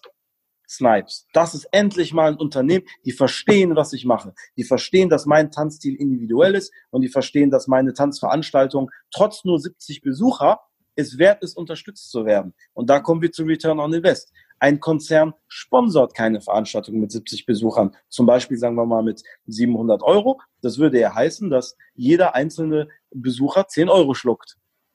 Und dann wird gefragt, ja, aber wie viele Schuhe haben wir denn verkauft? Und wie ist denn eigentlich der Gewinn aus den Schuhen, die wir verkauft haben? Und können wir sagen, dass wir trotz einer Gewinnmarge nur einen kleinen Teil bitte für jeden einzelnen Besucher haben? Das funktioniert nicht. Du musst Liebe geben. Das Wort Liebe, wenn man zum Beispiel One Love nimmt, ist etwas, was im Hip-Hop uralt ist. Ne? Die Leute wollen zusammenhalten. Die Leute wollen, wollen eher Liebe als Hass im Hip-Hop. Ne? Äh, ich sage nicht, dass das Technos Love Parade, klar, ne, da sieht man, dass dieser Bedarf universell ist, aber es gibt eben diese tief verwurzelten Sachen im Hip-Hop wie Realness und äh, äh, Family und äh, Love und so weiter. Das ist schon, das sind schon so gewisse Werte, die da eine Rolle spielen. Und die konnte Snipes sehr gut kommunizieren an Partner, Akteure, teilweise vielleicht sogar Lieferanten, also Leute, die Mode herstellen, äh, aber auch an Mitarbeiter und letzten Endes auch an, ich sag mal, an die Kultur. Das Wort Kunde ist ja ganz lustig. Ne? Ich habe Freunde aus Koblenz, da ist Kunden Schimpfwort. Hm. Die sagen, ey, du Kunde. Was willst du, Kunde? Ja? ähm, Kunde ist kein gutes Wort. Ich bin ganz ehrlich. Kunde ist jemand, der einfach nur sein Geld bei dir lassen soll oder so. Ich finde das nicht schön. Ich finde, dass ein Unternehmen da auch in der Wortwahl vorsichtiger sein sollte und authentischer. Und bei Snipes haben wir immer von der Kultur gesprochen und ich habe immer versucht, das Wort äh, oder Community und haben immer versucht, das Wort äh, Kunde und Zielgruppe vor allem zu, zu, ver zu vermeiden, weil Zielgruppe sagt eigentlich geografisch gesehen, ich bin hier und da vorne ist meine Zielgruppe, ja. denn ich bin ja nicht da. Wir sind nicht so. eins, ja. Genau. Und so verarscht man sich doch selbst. So legt man doch selber aufs Tablett, dass man doch gar nicht dazugehört. Ja. Insofern muss ein Unternehmen aus einer Kultur kommen. Das sind die besten Unternehmen, die aus einer Kultur kommen und die nicht versuchen, von außen eine Kultur zu annektieren und zu sagen, so, äh, gestern war ich äh, Techno, heute mache ich Hip-Hop und wenn morgen irgendeine andere Mucke, in, äh, dann mache ich halt das. So, das ist, das ist nicht cool und das, das merken die Leute schon da draußen. Und die Generation, die mit Werbung aufgewachsen ist, dazu gehöre ich ja auch, total gebrainwashed von irgendwelchen Werbesprüchen, die ich bis heute noch auswendig kann. Wir, wir riechen doch Werbung zehn Kilometer gegen den Wind. Und äh, ja, das, dazu gehört das schwierige Thema Influencer eben auch. Ja, ja, weil wir jetzt dann schon da gelandet sind, so mit welchen äh, Persönlichkeiten habt ihr denn dann angefangen zu arbeiten? Du hast gerade schon gesagt, also erstmal waren ja auch die eigenen Mitarbeiter schon wichtige Botschafter auch für, ja, für genau. das Unternehmen, für die Marke. Ne? Also ihr habt direkt darauf geachtet, äh, dass man mit äh, Leuten arbeitet, die eh Teil der Kultur sind, die vielleicht Tänzer sind oder Rapper im Privatleben und so weiter. Ähm, dann, wie habt ihr den, den Circle erweitert sozusagen? An welche Leute seid ihr dann am Anfang rangegangen? Also ganz am Anfang waren es äh, waren's, ähm, Tänzer. Mhm. Ja, man, man konnte sich jetzt so, so mit richtig, mit den Künstlern, mit denen man arbeiten wollte, die, sage ich mal, am besten universell gepasst haben, äh, mit denen konnte man nicht arbeiten. Man hatte einfach kein Geld dafür. Das okay. ist so. Das kam, das kam später. Ähm, das hat was mit Leistungsprinzip zu tun, dazu kommen wir gleich. Ähm, es ging, ich glaube, es ging sehr früh los mit Tanz, definitiv. Ja, und äh, es war sehr traurig für mich zu sehen, dass auf diesen ganzen super authentischen Tanzveranstaltungen ne, mit hundertprozentigem Realness-Gehalt, wo die Zuschauer potenzielle Akteure sind. Ne, so gut sind die Zuschauer, also die Selektion der Leute, ähm, dass da gar keine Sponsoren vorhanden waren.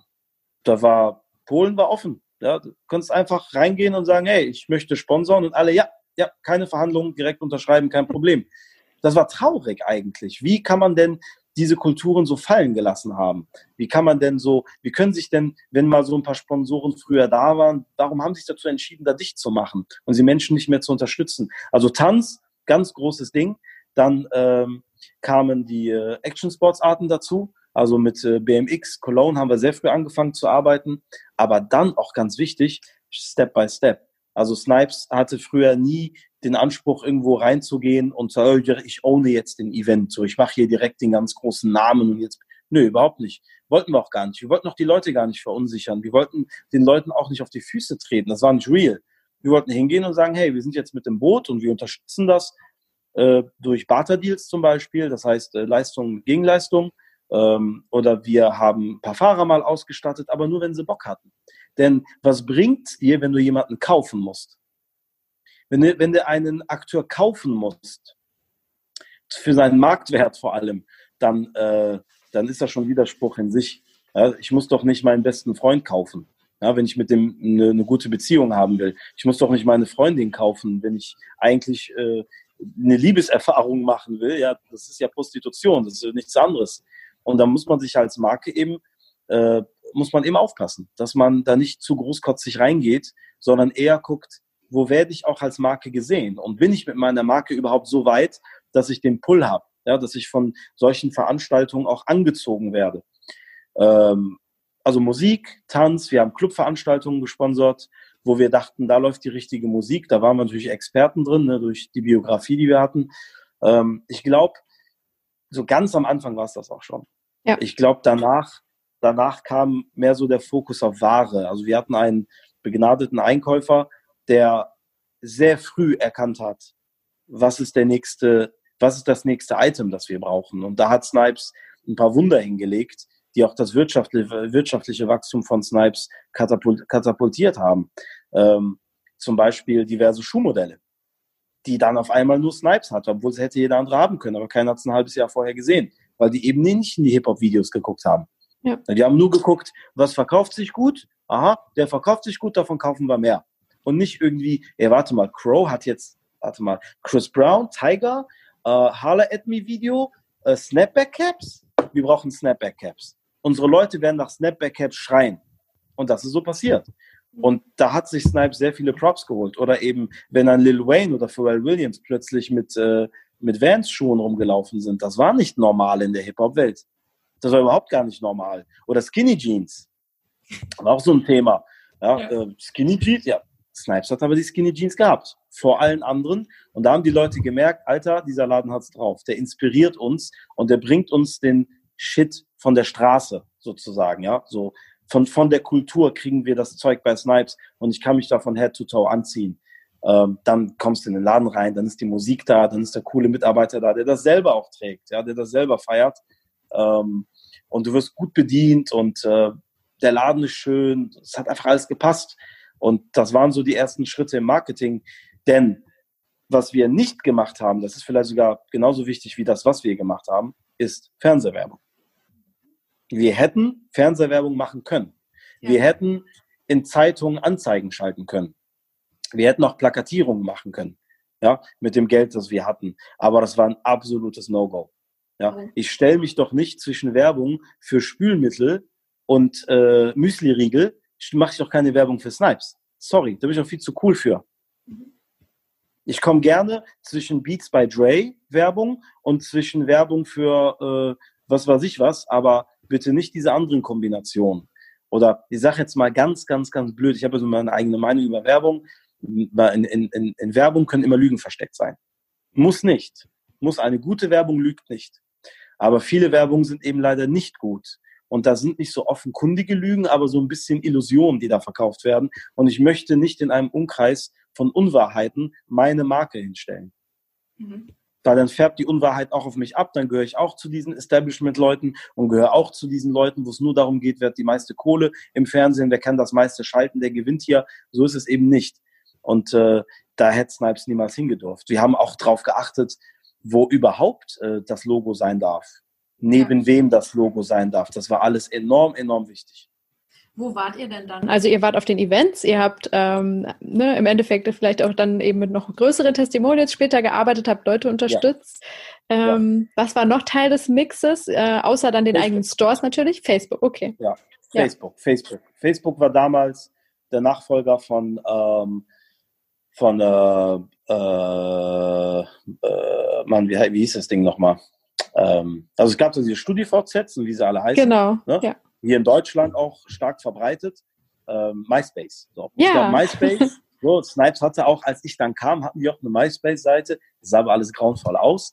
Aber Facebook war dann auf einmal so ein Ding, wo man Corporate Werbung schalten konnte. Und zwar ganz gezielt. So, das wurde auch übelst belächelt. Ja, dann haben die Leute gedacht, ihr macht noch Facebook-Werbung. Aber wir haben es geschafft, mit Facebook-Werbung unsere neue Öffnung so krass zu positionieren, bei genau der richtigen Community auch, bei den Leuten, die es interessiert hat, dass wir irgendwann mal äh, nur noch Schlangen hatten bei Neueröffnungen. Wir waren noch der einzige Laden, der eine Schlange hatte, mitten in der Woche bei einer Neueröffnung. Und die Schlangen haben auch wirklich so Rekordzahlen äh, dargelegt. Dieses war nicht normal.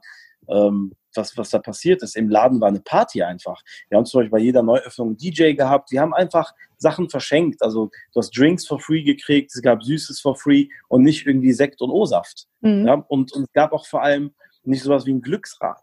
Da haben wir mal so überlegt, also Glücksrad, ja äh, wenn ein DM-Laden aufgemacht hat, gab es Luftballons, Glücksrad und Sekt und O-Saft.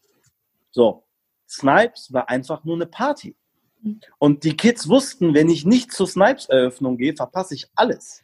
Ja. Und wir hatten, wir hatten sogar den Fall, dass mal die Polizei angerufen hat und gesagt hat, ey, die rufen uns zu viele Eltern an, was ist denn los bei euch? Die Kids sind nicht in der Schule. Oh die stehen bei euch anscheinend, ja, die stehen anscheinend bei euch vom Laden. Die haben auch drei Stunden gewartet, um in den Laden reinzukommen. Und was gab's? Eigentlich Produkte, die du auch zum großen Teil woanders kaufen konntest. Aber auf diese Party zu gehen, weil der Snipes jetzt aufmacht, das war das Ding in Town. Und wenn du dann eine Snipes-Tüte hattest, die äh, Kids haben übrigens Snipes-Tüten als Schulranzen benutzt, haben den Schulranzen weggelegt und haben einen Snipes Gymbag genommen dafür. Ähm, wir haben Fanpost gekriegt. Die Leute haben die Marke einfach geliebt, weil sie so authentisch war. Aber ja, wir haben Facebook gemacht. Also Snipes hat sich äh, sehr früh in dieser digitalen Sache ähm, ein, eingerastet. und hat auch nicht mehr davon abgesehen. Wir haben eigentlich nur Facebook-Werbung gemacht. Natürlich mhm. gab es Google AdWords für die Website. Ne, das lässt sich ja nicht verhindern und ist auch okay. Aber Facebook war das Ding und dann waren wir extrem früh im Instagram. Ja. Snipes hat, äh, also mein Wissensstand ist bis vor zwei Jahren noch die zweitgrößte deutsche Firmen-Instagram-Seite betrieben. Größer als Snipes war nur DM. Mhm. Und das haben wir selber irgendwann mal einfach in so einem Artikel gelesen. Huch, wir sind auf Platz zwei. Wieso? Und damals hatten wir nur 175.000 Follower und DM hatte 220.000 Follower. Mhm. Wir waren auf einmal das zweitgrößte Unternehmen auf Instagram von den in Deutschland gemeldeten Unternehmen und agierenden Unternehmen. Ähm, und Instagram war dann auch so ein Ding, das haben wir direkt geowned, mit einer ganz eigenen Sprache. Wir haben nichts gemacht. Und das steht auch in einem Artikel, ist ganz interessant. Da stand drin, da haben sie, da haben sie die einzelnen Seiten bewertet und haben gesagt, Snipes hält sich eigentlich an keine Regel von Instagram. ja, äh, Engagement. Wer braucht Engagement? Ich muss doch nur ein geiles Foto zeigen, oder nicht? Ich muss doch nur die Leute inspirieren. Das reicht doch. Ich mhm. muss einfach einen neuen Arbeitsplatz erschaffen. Das hieß damals Sneaker Photographer. Der erste Arbeitsplatz, glaube ich, auf der Welt für einen Sneaker Photographer war bei mir damals eine Werbeagentur. Ja. Genau. Das war damals der, der hat heute eine Seite, da ist Pangea, der gute Mann, kommt auch aus Köln. Mhm.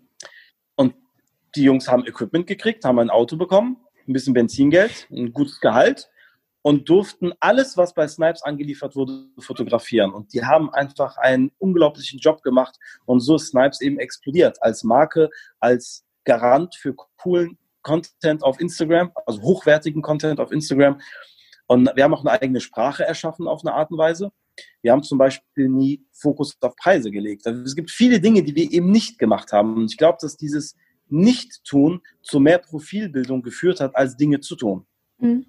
Ja, wenn ich eben keine Fernsehwerbung mache, wenn ich nur äh, Facebook-Werbung mache, später Instagram-Werbung, wenn ich äh, meine Eröffnung anders mache als andere Leute, dann das macht schon viel aus für eine Markenbilder. Ja. Was ihr dann eben auch gemacht habt, war mit großen Namen zu arbeiten und ja. bekannten Testimonials. Ich glaube, es gibt wenig Marken, ja. außer jetzt so Nike und Adidas, die ich so ähm, wahrgenommen habe, mit großen Gesichtern. Ich glaube, die Kampagne, die ich äh, als erstes massiv wahrgenommen habe, direkt mit Snipes eben auch verknüpft als normaler Konsument, der über die Schildergasse läuft, äh, mhm. Hohe Straße, war die Kampagne mit Dennis Schröder zum Beispiel. Und äh, oh, ja. da gab es verschiedenste, ne, wo es aber auch so also da waren die keine Nebendarsteller, sondern die waren so fett plakatiert, auch auf den Läden selber oder so, dass gar kein Zweifel mehr bestand, sozusagen, was hier gerade passiert. Ähm, kannst du mal so ein bisschen darüber sprechen, wie ihr dann eben auch da vor, vorgegangen seid, wie ihr an die Namen gekommen seid, wie ihr entschieden habt, wer denn jetzt die Gesichter sind, die ihr ja. plakatiert auf eure Läden? Also, äh, es, es, das Krasse ist halt, Dennis Schröder war die erste Kampagne. Das ah, war eine, eine Serie, genau, ja, ja, die hieß Faces of Snipes. Ne? Ja. Das war ein Projekt vom Geschäftsführer. Und ähm, meine Aufgabe war es dann, die richtigen Vorschläge zu machen. Ne? Also die Leute auszusortieren, wo man denkt, hey, das passt. Das ist jemand, der hat den Impact auf die Kultur und der hat eine Fähigkeit, die uns als Marke weiterbringt. Das heißt, nicht jeder Rapper und nicht jeder Baller und nicht jeder Schauspieler hätte uns wirklich weitergebracht bin ich wieder da, ja, äh, hätte mich weit, hätte uns weitergebracht, sondern es ging, es, man musste schon sehr krass selektieren. Man musste natürlich auch selektieren, weil man am Anfang nicht so viel Budget hatte. Aber der Vorteil ist halt, dass eigentlich durch die Bank alle Künstler gesagt haben, ich fühle mich voll wohl mit eurem Konzept.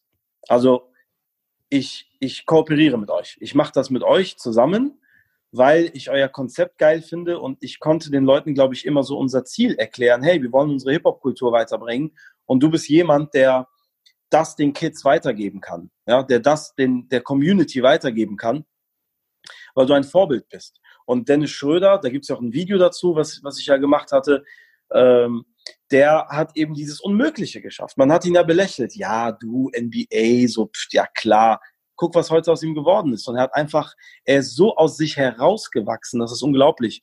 Und das ist etwas, was im Hip-Hop immer sehr gern gesehen wird. Ne? Die Geschichte des Underdogs, der doch über alle Barrieren springt und das schafft.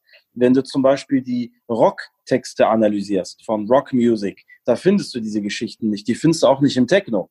Im Techno hatten wir ganz andere Texte, wenn überhaupt Texte da waren. Mhm. Aber im Hip-Hop ist es immer, ähm, gestern war ich so und heute bin ich so, um anderen Leuten aus der die Opfer des Kapitalismus geworden sind, anderen Leuten Hoffnung zu machen. Hoffnung kommt aus dem Gospel. Gospel kommt aus der Verschleppung von Afro, äh, von Afrikanern nach Amerika. Also äh, diese Leute haben den Gospel gemacht und da war schon die Kultur des Hoffens, des niemals Aufgebens. Die hat es schon später auch im Hip Hop übertragen. Ähm, deswegen ist auch Hip Hop nicht so die romantischste Musik. Ne, R&B schon eher, aber Hip Hop ist, beschäftigt sich viel doch mit den harten Fakten. Und ähm, wir konnten diese Menschen alle davon überzeugen, mit uns zusammenzuarbeiten. Und äh, dann läuft es halt so, du sprichst die Leute an über diverse Managements oder wie auch immer. Und dann heißt es zuerst mal, ja, ja, aber das kostet jetzt so und so viel. Und dann habe ich gesagt, ja, Moment, guck dir doch mal das Konzept an. Und danach kommt immer eine ganz andere Reaktion. Dann sehen die, öh, cooler Laden, geile Ware, äh, ich habe ja dann auch immer die Texte geschrieben für diese Leute, die in den Videos gesprochen haben. Also ich habe auch den Text für Chris Brown gemacht und für Rick Ross und Snoop und auch äh, Dennis Schröder. Da hat das aber ein Sprecher gesprochen, nicht er selbst. Ähm, und den, hab, den hat so das Konzept gefallen. Mhm. Und wir haben den auch immer nahegelegt, wir machen diese Videos nicht, um die Ware zu verkaufen. Denn die Wahrheit ist, wir machen die Videos, um der Community was zurückzugeben. Also wenn die Leute bei Snipes eingekauft haben, haben die natürlich Snipes wirtschaftlich unterstützt. Keine Frage. Auch wenn sie Ware gekriegt haben, wir haben aber die Liebe bekommen von der Community. Und wir wollten was zurückgeben. Und dieses Zurückgeben sind Erfahrungen von erfolgreichen Menschen. Also wir konnten durch das Dennis Schröder Video Menschen, die vielleicht gerade keine Hoffnung haben oder die vielleicht gerade perspektivlos sind oder die den Glauben an sich nicht so entwickelt haben, den konnten wir durch ein spannendes, gut gemachtes Video mit einem Dennis Schröder drin zeigen, dass es geht. Es geht. Und das ist ironischerweise auch immer die Snipes-Geschichte gewesen. Denn Snipes war der Underdog. Snipes war der, der, der, der, man wusste nicht, schafft man, schafft man es nicht und unsere oh, und, und die anderen sind ja größer und die haben ja mehr Geld und die haben, nein, wir haben auch gekämpft und geglaubt und diese, wenn wir Menschen gefunden haben, Testimonials gefunden haben, die dafür stehen, diesen Sprung geschafft zu haben, dann haben wir die angesprochen und die waren eigentlich extrem begeistert von dem, was wir da gemacht haben. Aber haben auch die, die Klamotte gefeiert. Die haben auch immer gesagt, die Amerikaner haben gesagt, sowas haben wir nicht in Amerika. Es gibt, warum gibt Snipes bitte in Deutschland nicht in Amerika? Ach krass. Ja. Ja, was ist das für ein krasser Laden? Und mhm. so kam es dazu, dass äh, jeder Ami zum Beispiel, der nach Deutschland kam, wollte direkt in Snipes. Die wussten schon in Amerika, wer Snipes ist und haben da schon ihren Tourmanagern gesagt, make sure I will hit a Snipes. I will get mhm. to Snipes and get me some Jordans and get me some Caps und bla bla bla. So, und ähm, so haben wir das gemacht mit diesem Namen, ja. Das ist faszinierend, ne? Ja, ich schätze mal, dass dann auch irgendwann man so Teil eines gewissen Netzwerks ist, dass es dann eben auch irgendwie zum guten Ton gehört, auch mal mit Snipes gearbeitet zu haben, ne? Könnte ich mir vorstellen. Ja. So, die sprechen ja. ja. auch miteinander und übereinander und so. Und äh, was da für Namen halt mittlerweile drin sind, du hast schon gesagt, Snoop Dogg, ich glaube, auf irgendeiner Firmenfeier habe ich gehört, war Ludacris mit Wesley Snipes. Ja, Interessanterweise. Zusammen, genau. Also, das ist ja mega abgedreht und es gibt so wenig, also gerade auch ein deutsches Unternehmen, würde jetzt keins einfallen, das das so geschafft hat, ne, in dem Maße so. Und klar, es sind große nee. Namen, aber ja. ja, ja. Habt ihr denn dann auch so mit, äh, ich sag mal so Mid-Level-Influencern äh, gearbeitet? Das waren jetzt natürlich die Big Stars. Gibt es auch so vielleicht so welche, die dann so etwas größer vielleicht sind als der klassische äh, Rapper oder Tänzer oder Verkäufer auf der, äh, auf der Straße? Äh, die ihr dann auch strategisch angegangen seid mit äh, irgendwie, keine Ahnung, Streetwear-Influencern oder ähm, kleineren Rappern vielleicht aus Deutschland, die ihr dann auch strategisch unterstützt habt? Ja, also eigentlich nicht, mhm. weil ähm, es hat ja, es, es läuft ja nach dem Leistungsprinzip. Uns geht es nicht darum, wie erfolgreich ist jemand, sondern was hat er geleistet. Und ein, ein Sänger hat ja per se ein unbeschreibbares Talent, zumindest in den meisten Fällen. So, das heißt, wir haben schon mal die Künstler zum Beispiel aussortiert, die eigentlich nichts können, wo man dann denkt, so ja, der macht was, was alle anderen auch machen. Das ist nicht cool. Dann haben wir geguckt, ähm, was ist eigentlich deren Lebensleistung? Was, was haben die denn Neues hervorgebracht? Ähm, wie werden die respektiert in der Community? Sind das Idole in der Community? Und da gibt es bestimmt verschiedene Levels, wie du richtig erkannt hast. Es gibt einmal natürlich die ganz großen, wie in Chris Brown, der, äh, der, der, der, der ist, also der passt perfekt zu Snipes, ne? trotz seiner, seiner unrühmlichen Vergangenheit. Ähm, aber wir haben da einfach den Fokus gehabt auf äh, das, was er geschafft hat. Und wir haben auch sichergestellt, dass wir in Vorgesprächen auch darüber gesprochen haben, dass er natürlich nicht hinter dem steht, was er alles so gemacht hat an falschen Sachen. Denn was man nicht vergessen darf, ist, jeder von diesen Künstlern konsumiert Drogen zum Beispiel. Mhm. Aber du hast die Wahl. Suche ich jetzt nach dem Underdog, der es geschafft hat, der keine Drogen nimmt, zumindest kifft, werde ich das aus der Kultur rauskriegen? Wie viele Künstler finde ich, die ganz groß sind, die nicht vor Gericht waren, wegen irgendeines Verbrechens? Ja. Oh das ist jetzt ein, ja, ist ein ja. sehr deepes Thema, mhm. aber Fakt ist, es gehört zu dieser Hip-Hop-Kultur. Ja. Denn die Hip-Hop-Kultur ist aus einem Defizit entstanden. Aus der Kapitalismus-Schere, aus der Unterdrückung, aus der Gewalt, die in den Ghettos war, wo die Leute sich eben das benannte System aufgebaut haben, mit dem sie dann besser leben konnten, ein Gegenentwurf zu den schlechten Dingen, die in der Gesellschaft passieren. Und wenn man sich auf diesen Gegenentwurf konzentriert, dann schafft man ja auch das Positive aus den Leuten rauszunehmen und infolgedessen andere Leute positiv zu beeinflussen. Und wenn das immer so weitergeht, dann hast du viel mehr positiv als negativ. Und ähm, wenn ich da zurückkomme, es gab also die großen Gesichter, da musste man genau, genau gucken, mit wem macht man was. Äh, nach dem Leistungsprinzip auch. Also hat er Respekt, hat er was geschafft. Und dann gab es auch andere Gesichter, wie zum Beispiel Majid, der Tänzer aus Krefeld, ja. der mehrfacher Weltmeister ist in dem, was er macht. Mehrfacher Weltmeister. Einfach ein, ein, ein Kurde, der nach Deutschland migriert ist, der sich das auch selbst beigebracht hat, sozusagen auf der Street, auf den Battles, aber dann einen Tanzstil entwickelt hat, der weltweit die Juries vom, vom Hocker haut. Der hat bei Got ja, to Dance damals gewonnen, ne? Bei Pro7. Genau. Habe ich gesehen, der, der ja, genau. God, der war bei Got to Dance. Ähm, und aber was er eigentlich geschafft hat, ist ja. Just the Boot zum Beispiel zu gewinnen. Oder ja. er, er, gibt Kurse in China oder sonst was. Wahnsinn. Äh, aber diese Kreativität, dieses, dieses extrem hohe Maß an Kreativität, das ist eine Leistung. Das ist eine unglaubliche Leistung, weil Kreativität heißt, etwas zu machen, was es nicht gab. Wenn ich was kopiere, bin ich nicht kreativ. In, da steckt ja das Wort Kreare drin, das bedeutet Schöpfung.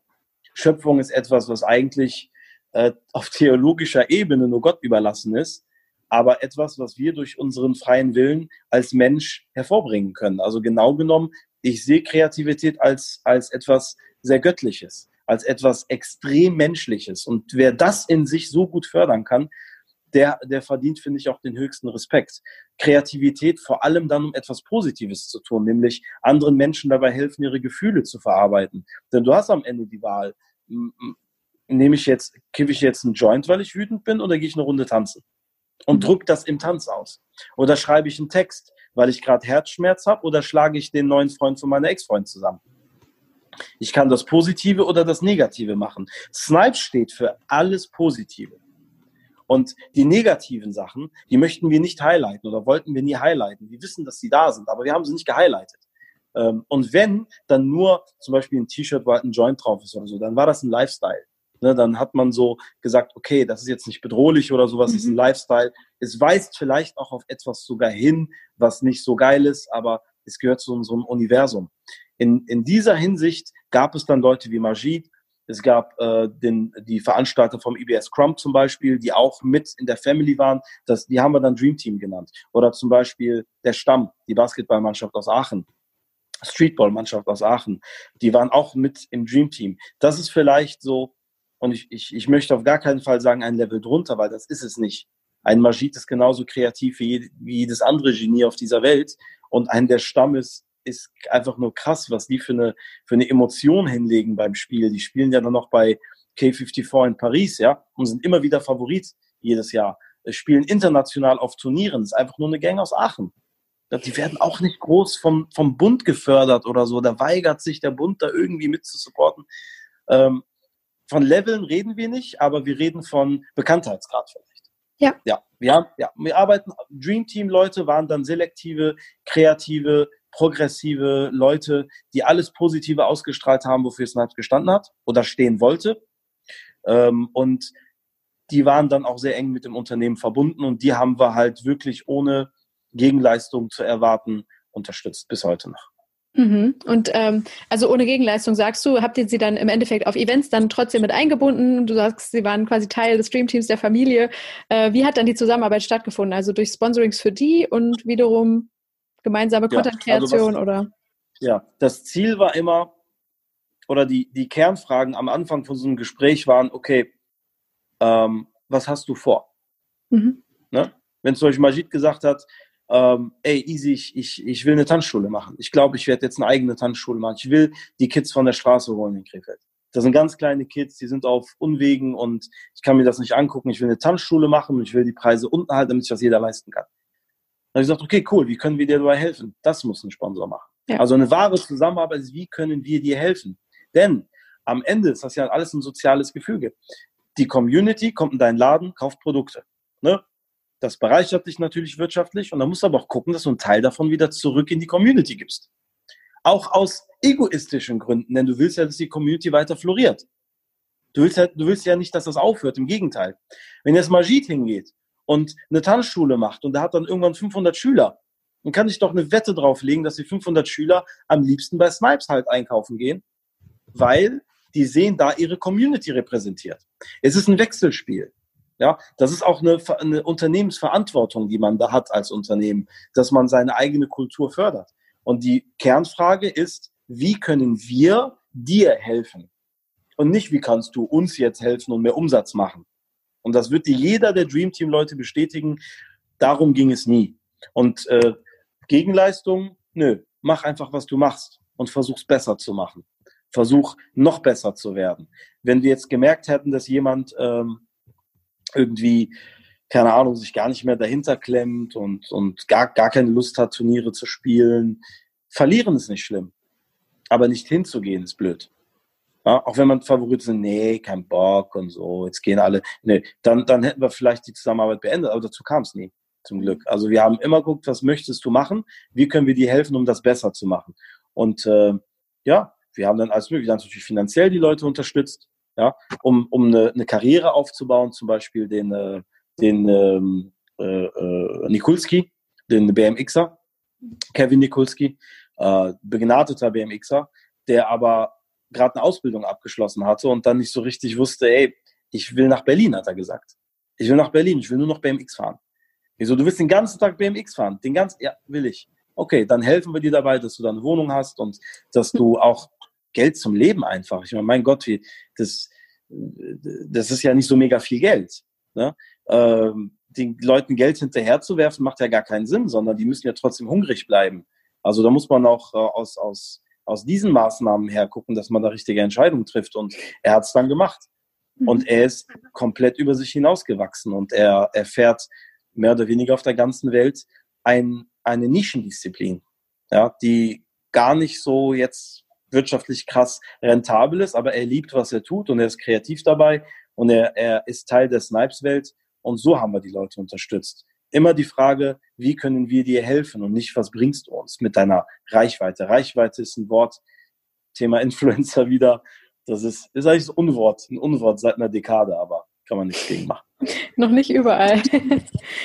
ja, ja. Das, das ähm, weiß, ja. Wie blickst du denn eigentlich jetzt mal so äh, auf diese diese Disziplin Influencer Marketing? Was löst das in dir aus, wenn du das Wort hörst oder äh, damit konfrontiert wirst?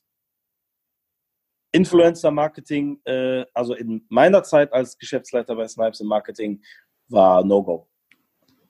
Ja, ja, ich kaufe doch keinen, ich kauf doch keinen, der mein Produkt zeigt. Mhm. Weißt du was? Ich müsste, ich investiere lieber darin, als Marke so stark zu sein, dass er mich kaufen muss.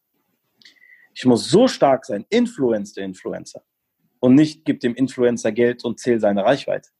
Mhm. Das kannst du machen, wenn dir deine Marke vollkommen egal ist, dann kannst du es bringen.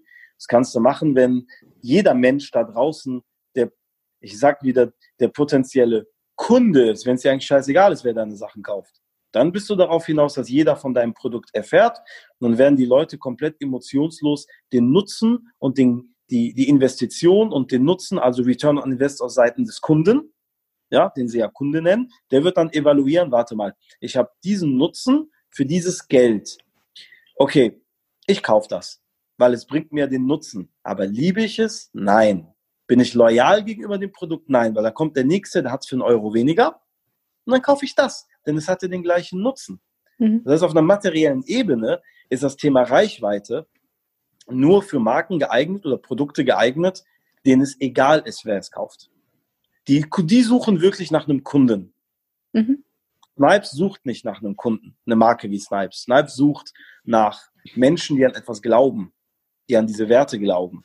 So, und de dementsprechend ähm, kann sich dann die Community dafür entscheiden, dort ihre Sachen zu kaufen, die sie gerne hätten, die denen aber auch einen gewissen Nutzen natürlich bringen, nämlich, dass sie sich wohlfühlen, dass sie sich ausdrucken können und so weiter und so fort. Influencer-Marketing äh, für eine Marke wie Snipes, nein, ich wüsste jetzt auch nicht, welches Modelabel sich Modelabel nennt und voll auf ich sage bewusst, voll auf Influencer-Marketing setzt, in ihrem Kern. Und jetzt kommen die Perversionen. Die Perversionen sind, dass es plötzlich ein Mainstream-Ding war im Marketing-Business, Influencer-Marketing zu betreiben. Es war plötzlich so ein, so ein Mythos einfach so, ja, äh, äh, machen wir denn Influencer-Marketing? Ja, Chef, machen wir, zeig. Oh ja, der hat aber ganz schön viel Reichweite. Ja. Ja, Chef, der hat mehr Reichweite als Pro7. Ja, dann nehmen wir das Pro7-Geld und geben es dem. Ja. So, komplett, komplett, und diese Blase ist ja auch schon geplatzt vor ein paar Jahren ich glaube, das war vor fünf oder sechs Jahren, wo ganz viele große Unternehmen gesagt haben, machen wir nicht mehr.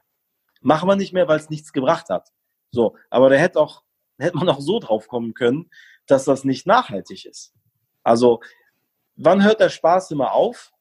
Dann, wenn es heißt, und hier ist mein Code, Mhm. Mit 20 Prozent. So, die machen das alle so süß, ne? So, oh, und ihr habt mich alle gefragt, ich habe so viele Nachrichten von euch gekriegt und ähm, alle wollen wissen, wie ich mein Make-up mache. Okay, dann denkt man, wow, die gibt jetzt Informationen. Das heißt, sie teilt ihre Erfahrungen mit den Leuten, die sich das gerade angucken. Das ist jetzt erstmal lobenswert. Das ist ja das, was wir bei Snipes auch gemacht haben. Wir haben die Erfahrung von Dennis Schröder mit der Community geteilt.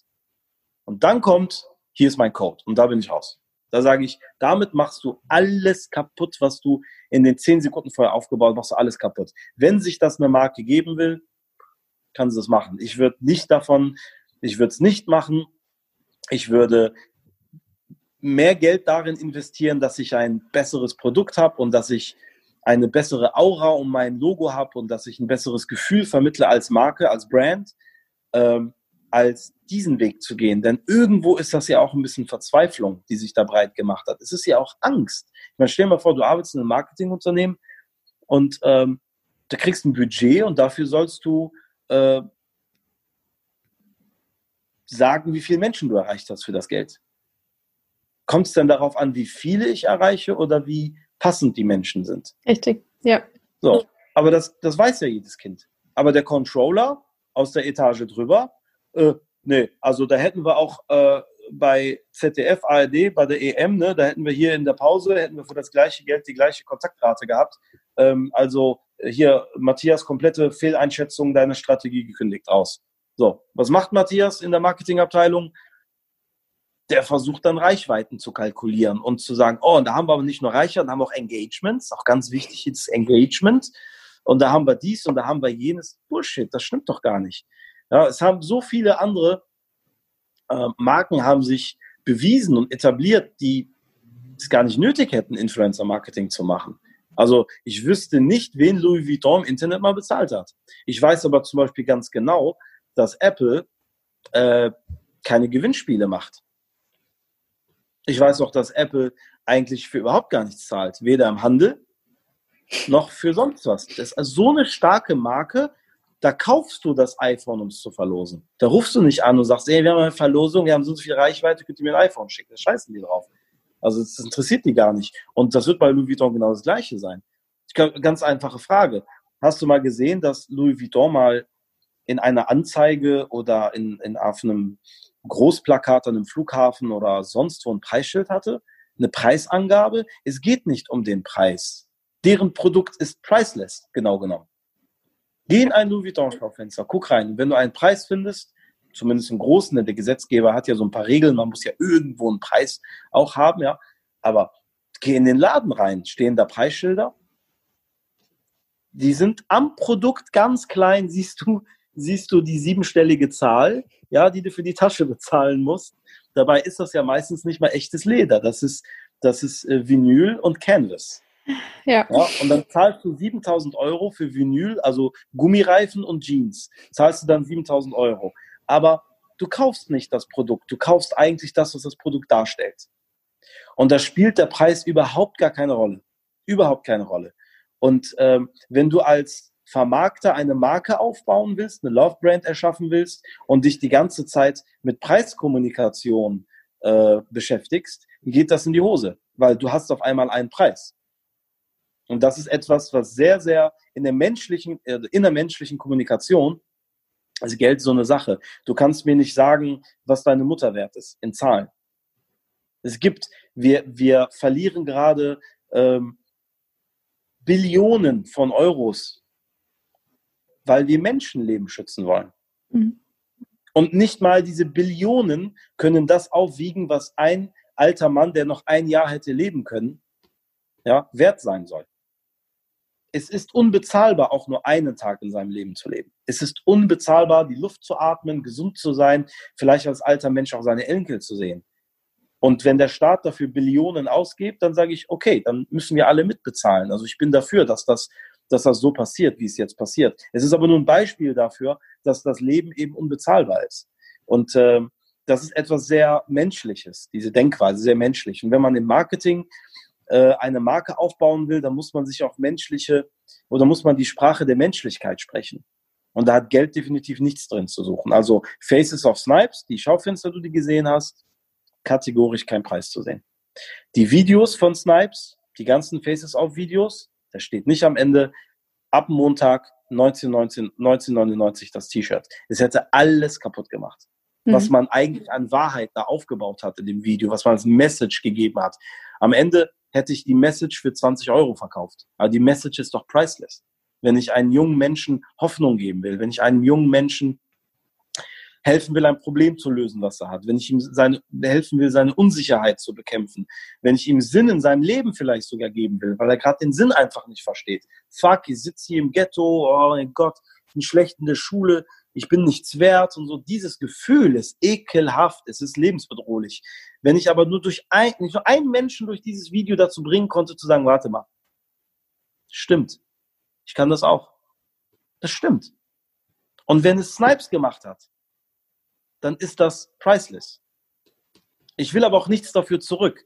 Es ist ja nicht so, dass nur jeder, der das T-Shirt kauft, dieses Video sehen darf. Ich will ihm auch Ende nicht erzählen, dass er dafür irgendetwas kaufen oder spenden soll. Die haben genug im Laden gekauft. Das geben ja die Zahlen her. Dann gebe ich aber etwas zurück und verlange aber nichts dafür in Return, weil das wäre ein Tauschgeschäft und kein Geschenk. Ne? Das, ist, das ist sehr, sehr wichtig. Und Influencer-Marketing macht dann immer alles kaputt, wenn es darum geht, etwas zu verkaufen. Und dadurch, dass die meisten Auftraggeber einen Umsatz erwarten, bricht das Kartenhaus zusammen. Also es ist eine, finde ich, eine fast gierige Art und Weise, etwas zu verkaufen. Und für mich war immer im Influencer-Marketing so ein bisschen, ich sage es mal ganz fies, das Hinterhältige. Oh, über den Influencer kriege ich die Kids.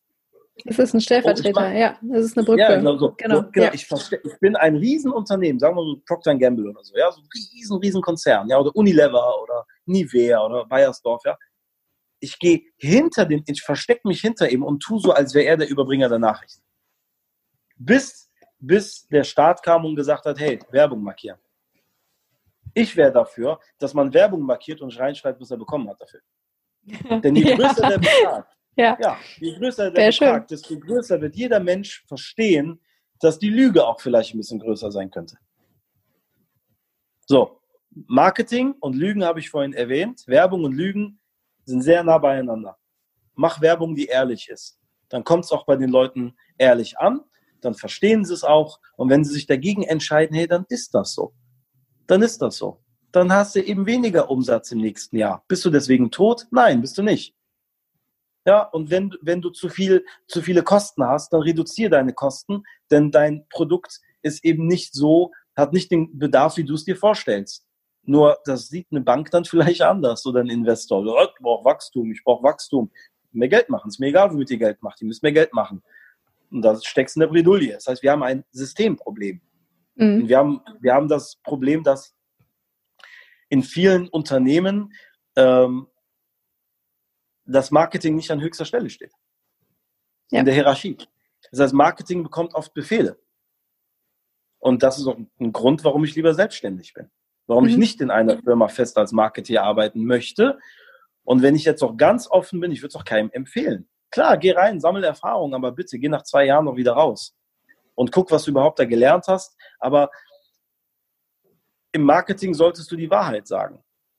Möglichst bitte die Wahrheit sagen. Und das kannst du nicht, wenn, wenn zu viele verschiedene Interessen da sind. Es wird also zumindest schwer. Sagen wir, es wird dir erschwert. Und wenn du zahlengetrieben bist, aber nicht über das Produkt verfügen kannst als Marketier. Das heißt, du kriegst Umsatzziele und Produkte vorgeschrieben. Da wird es sehr schwer für dich, technisch gesehen, im Beruf eine Kommunikation zu finden, die authentisch ist. Ja. Weil sie muss ja diesen zwei Elementen gerecht werden. Und am Ende kannst du dir überlegen, naja, übertreibe ich einfach mal ein bisschen und, und schmück das ein bisschen aus oder zahle ich die Miete nächsten Monat? Ich glaube, dass genau aus diesem Konflikt diese Kampagnen, die du eben beschrieben hast, als Negativbeispiele heraus entstehen. Ne? Genau daraus. Weil ich glaube, viele Marken und Konzerne auch haben erkannt, oh Gott, wir haben wirklich komplett die Bindung zu den Menschen, die wir eigentlich erreichen und bewegen wollen, verloren. Ne? Oder vielleicht hatten wir sie noch nie, keine Ahnung. Es ist aber wichtig, das wissen Sie selber. Und der bequeme Weg, ne, in so eine Kultur zum Beispiel zu kommen, dort stattzufinden, ist halt über Menschen zu gehen, die diese Kanäle zu den Menschen schon gebaut haben. Ne? Also die Influencer im Endeffekt. Also und über die dann ja. so stellvertretende Brücke zu bauen und das Produkt da zu platzieren. Aber klar, das, was ihr gemacht habt dann bei Snipes wiederum, war halt der Weg, ihr seid Teil der Kultur geworden. Ihr habt den, ihr, ja. den langen Weg, den Marathon sozusagen gemacht. Und äh, ja, habt das echt gelebt, ne? Und nicht nur gesagt, ja. ihr, ihr würdet jemanden supporten, der das stellvertretend für euch lebt, sozusagen. Ja, ja, ja ab, absolut. Das, das an, der andere Nachteil oder der andere, äh, das Beigeschmäckle von, von Influencer-Marketing ist auch, dass, ähm, dass äh, das Thema Reichweite. Das habe ich vorhin schon erwähnt. Ne? Das ist ja eigentlich so ein Unwort. Die Reichweite ist immer sekundär. Ja, und äh, der Effekt deiner Kommunikation darf sich nicht an Reichweite messen. Aber das ist eben, Reichweite ist etwas Mathematisches, was Marketeers, die sich ähm, ihre Position sichern müssen durch Sicherheiten, ja, das Leben leichter macht. Ja, es beruhigt sie, das heißt, es festigt sie. Ja. Genau, du hast etwas, woran du dich festhalten kannst. Aber Kommunikation mit Menschen ist subjektiv. Extrem subjektiv. Zahlen sind objektiv. Und das passt nicht zusammen. Also du, du kannst nicht sagen, ja, die Kampagne war erfolgreich, wir hatten ein TPK von es ist scheißegal. Das heißt nicht, dass die erfolgreich war. So kann, es kann doch sein, dass 90 Prozent deiner Kontakte die Kampagne scheiße fanden. Die sich aber einfach nicht dazu geäußert haben, weil sie so irrelevant fanden, dass sie einfach nichts dazu kommentiert haben. Oder was auch immer. Ja, aber auch unser Umsatz ist ja gestiegen. Sage ich ja geil, du hast eine Million Menschen erreicht mit der Nachricht. Du hast aber nicht einmal, äh, du hast nicht dein Produkt eine Million Mal mehr verkauft. Macht dir das nicht zu denken? Ach, den, den anderen, den Rest, die Differenz nimmst du als Kollateralschaden. Ja, ich habe denen das alle erzählt, aber die Hälfte wollte mein Produkt nicht, die andere Hälfte hat es aber gekauft. Okay, das heißt, du hast, du hast eine Kommunikation benutzt, die wirklich nur bei 50 Prozent der Menschen ankommt, denen du es erzählt hast. Warum erzählst du es denn diesen anderen 50 Prozent überhaupt? Bleib doch da, wo die Leute dir auch zuhören wollen. Um das zu können, musst du wissen, was die Community will. Um das zu wissen, was die Community will, musst du Teil der Community sein. Das heißt, wer hier nicht eine Zufriedenstellung von 100 Prozent erreicht, in der, und ich jetzt benutze sein Wort, also das Wort dieser Leute, Zielgruppe, mhm. der ist ja gar nicht Teil der Community, der weiß ja gar nicht, was der da eigentlich zu erzählen hat oder nicht. Noch schlimmer ist, die machen manchmal Kampagnen, so Konzerne, und machen dann vorher schon mal Research. Noch schlimmer ist, es werden Produkte hergestellt nach Research. Und das ist dann purer Kapitalismus. Es geht nur ums Geld. Aber dieses Geld eben fließt hier auch in die Taschen des Influencers, der dann gekauft wird. Das ist menschlich. Und wenn du, wenn du das mal über, wenn du diese Mechanik mal übertragen würdest auf eine Zeitung, wenn du wüsstest, dass jeder, der in einer Zeitung Anzeigen schaltet, bevorzugt wird, dann wird dir als, als, als Kommunikationsfachmann oder Fachfrau wird dir dann schnell bewusst, scheiße, kann sein, dass die auch nicht immer so die Wahrheit sagt? Komisch. ja. Ja, kann sein, dass ein Institut, was von Bill Gates sehr viel Geld kriegt, da ja vielleicht auch eher dazu neigt, eine Impfung freizugeben, die vielleicht von der Firma gemacht wird, wo vielleicht, verstehst du, also es ist so menschlich, aber ja. natürlich, aber nimm doch mal, ich sag, äh, ich, wir waren jetzt hier schon bei Bill Gates, aber die Nummer ist viel einfacher. Wenn dein Freund dir sagen würde, hör mal, ich bin gern mit dir zusammen, aber für 50 Euro im Monat mache ich das. Ich liebe dich über alles, aber du musst mir 50 Euro im Monat zahlen. Wie lange bist du mit dem zusammen? Nicht einen Tag. Du sagst, hallo, ja, aber Schatz, das sind doch nur 50 Euro, komm schon, nur 50 Euro. Nein. Das bin ich doch wert. mach, ja. ja, mach ich nicht. Ich nee. zahle dir kein Geld dafür, dass du mich liebst. Das ist unbezahlbar. Es ist unbezahlbar. Ich meine, Kinder brechen mit ihren Eltern den Kontakt ab, wenn sie merken würden, meine Eltern beuten mich aus. So, ja, die, die sagen, wenn du uns kein Geld gibst, bist du nicht unser Kind. Ja, wenn, wenn du mir, dein bester Freund sagt, wenn du mir jetzt dein Geld nicht leist, wenn du mir dein Auto nicht leist, dann bist du nicht mein Freund. Dann ist der raus. Das ist die gleiche Mechanik wie Zeitungen, Medien, Bill Gates, nimm, call it what you want, aber es ist, es ist so, dass menschliche Kommunikation von materiellen Elementen befreit sein muss. Ja? Menschliche Kommunikation ist subjektiv, denn wir sind Subjekte, nicht Objekte. Wir sind Subjekte als Menschen, als Personen. Und wenn wir Subjekte sind, da steckt doch das Wort subjektiv schon drin. Das heißt, uns kann man gar nicht greifen. Ein Subjekt kannst du nicht greifen. Ich kann deinen Arm greifen, dein Arm ist ein Objekt, aber dein Geist, deine Seele, deine Persönlichkeit ist ein Subjekt. Also kann ich dich nicht greifen. So, das heißt, auf einer Metaebene, wo alles subjektiv ist, kann ich doch nicht mit objektiven Herangehensweisen versuchen, irgendetwas zu erreichen. Beispiel. Zwei 15-Jährige sind verliebt, das Mädchen ist nicht mehr verliebt. Der 15-Jährige fragt sie aber, warum? Kann das Mädchen nicht beantworten. Denn es ist eine subjektive Entscheidung. Ja. Es ist ein subjektiver Transfer von Emotionen. Das hat mit objektiven Fakten ja überhaupt gar nichts zu tun. Denn umgekehrt auch, die 15-Jährige geht fremd. Der Junge bleibt mit ihr zusammen. Er hat objektiv den Beweis, dass sie nicht so loyal ist, aber subjektiverweise bleibt er mit ihr zusammen. So, das ist menschliche Kommunikation. Ein, ich habe ein, ein, in meinen Recherchen irgendwann mal einen sehr so, extrem geilen Forscher gefunden, der kommt aber aus der, aus der, ähm, ähm, aus, der, äh, aus der Physik. Das ist, der hat mit Marketing gar nichts zu tun. Mir ging es nur darum, wie gehen zum Beispiel Physiker, Forscher dran, um gewisse Dinge sich zu erklären. Ne? Also wo ist die Objektivität zum Beispiel in der Quantenphysik? So, und da gibt es gar keine Objektivität das fand ich interessant. Ich dachte, wow, dieser Wissenschaftler hat erklärt, er hat gesagt, wir haben ein Jahrhundert damit verbracht, objektive Forschung zu betreiben, sind aber an einem Punkt, wo wir subjektiv denken müssen. Das heißt, nach dem Spalten des Atoms, nach dem Spalten des Elektrons, da kommt einfach nichts mehr. Da kommt einfach, stand heute, eine Welle. Eine subjektive Welle. Es kommt irgendetwas. Jetzt bin ich beim Thema Vibe. Es kommt eine Vibration, es kommt ein Vibe. So, ich verstehe jetzt besser, nachdem ich ihm zugehört habe, warum ich mich manchmal mit Menschen so connected fühle. Weil die haben den richtigen Vibe. Weißt du? Die haben den richtigen Vibe einfach. So, die haben die, ich kann es nicht erklären. Ich weiß nicht, warum es so ist, aber ja. es ist da und ich kann es nicht in eine Flasche packen und jemandem verkaufen.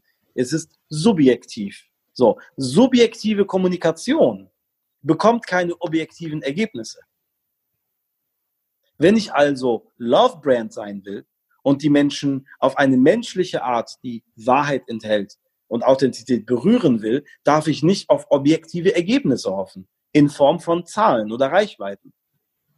So, bis du das in den Marketingbüros durch hast, ich weiß nicht, wann das passiert. 2050, jeden, genau. Es ist, es ist ein Knick in der Optik. Es ist etwas, womit ich weiß nicht, welche Konzern was damit anfangen kann, aber es liegt definitiv auf der Hand und es war die Basis für das Marketing bei Snipes. Weg von der Objektivität. Und dann musst du dich als Marketeer auch, äh, das habe ich auch neulich in einem Interview mit der Textilwirtschaft gesagt, ähm, man muss auch Befehle verweigern.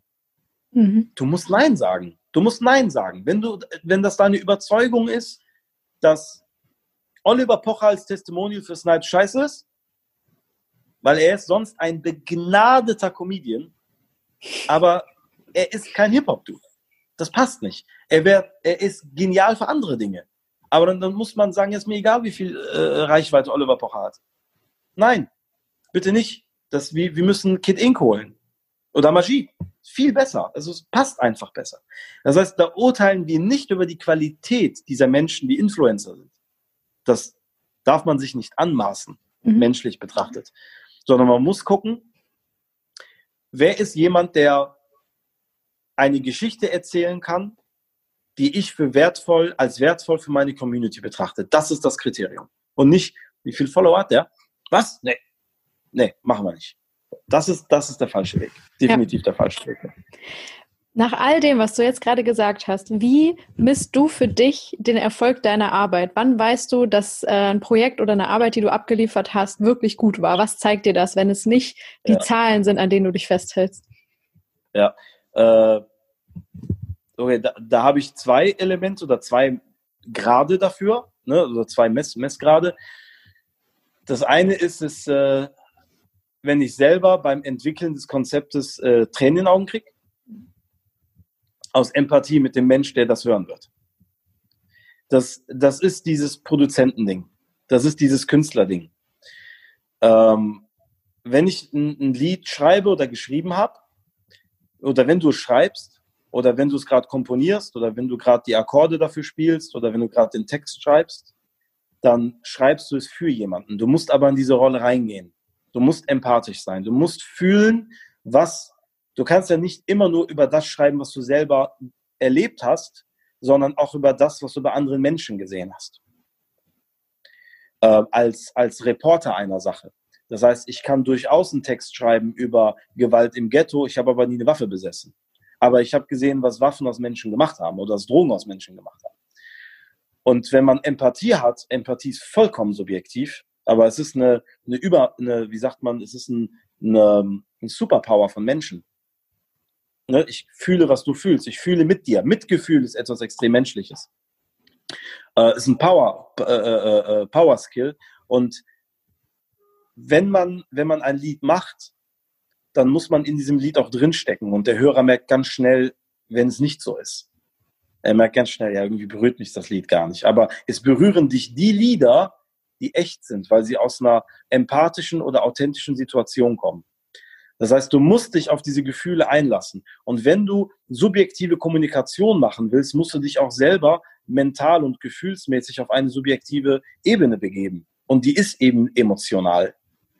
Das heißt, ich kann dir offen sagen, das habe ich noch niemandem gesagt, ähm, als ich den Text für Chris Brown geschrieben habe, hatte ich Tränen in den Augen. Und das, das sage ich bin Mann, 43, ich habe zwei Kinder, gar keine Probleme mit. Aber es war halt eben ein, ein Moment. Es war ein Moment, weil ich wusste, dass jeder Mensch, und da ging es um Kreativität, ich wusste, dass Kreativität dir eine Daseinsberechtigung geben kann als Mensch. Wenn ich kreativ bin, dann habe ich auf diesem Planeten einen Wert für die Gesellschaft. Und zwar egal was ich Status jetzt besitze oder was ich in der Vergangenheit getan habe oder was ich sonst so tue. Kreativität ist positiv. Kreativität bringt etwas auf diese Welt, was vorher nicht da war, wenn man sich wirklich mit Kreativität beschäftigt. Und ähm, ich wusste, dass Chris Brown dieses Problem mit Rihanna hatte. Und ähm, ich wusste, dass er auch eine Zeit hatte, wo der kurz davor war, alles zu verlieren. Aber was ihm blieb, war Kreativität. Und seine Kreativität hat ihm aus diesem Loch wieder rausgeholt. Und wenn man den, das Snipes-Video von Chris Brown sich mal anguckt, da hatte ich den Text für geschrieben, dann sagt er auch, alles, was bleibt, ist Kreativität. Es ist alles, was zählt. Und, und du, wenn du überleben musst, sei kreativ. Und wenn du ein Problem hast, sei kreativ. Und wenn du eine Vision hast, sei kreativ.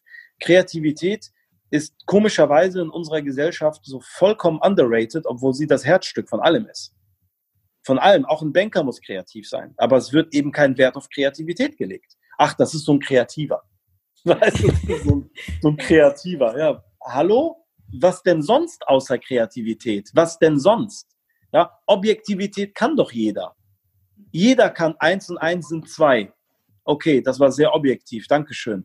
Das sind Fakten. Interessant. Hast du die Fakten geschaffen? Nein. Fakten sind da, sind schon materiell. Und in diesem Universum kannst du nicht noch mehr Materie herstellen, als schon da ist. Materie ist begrenzt. Materie ist countable, also ist zählbar, messbar. Kreativität ist nicht messbar und daher auch e extrem wertvoll. Ähm, also du hast diesen Moment, wenn du dann selber merkst, ist es genau das, was ich sagen wollte, dann hast du eine hohe Qualität erzielt. Bei Chris Brown wieder, um bei dem Fall zu bleiben, hat sich die Kampagne verselbstständigt auf der ganzen Welt. Also wir hatten Fans aus Australien auf einmal im Internet gefunden. Wir hatten aus Asien Fans gefunden, die von alleine Hashtag Creativity benutzt haben.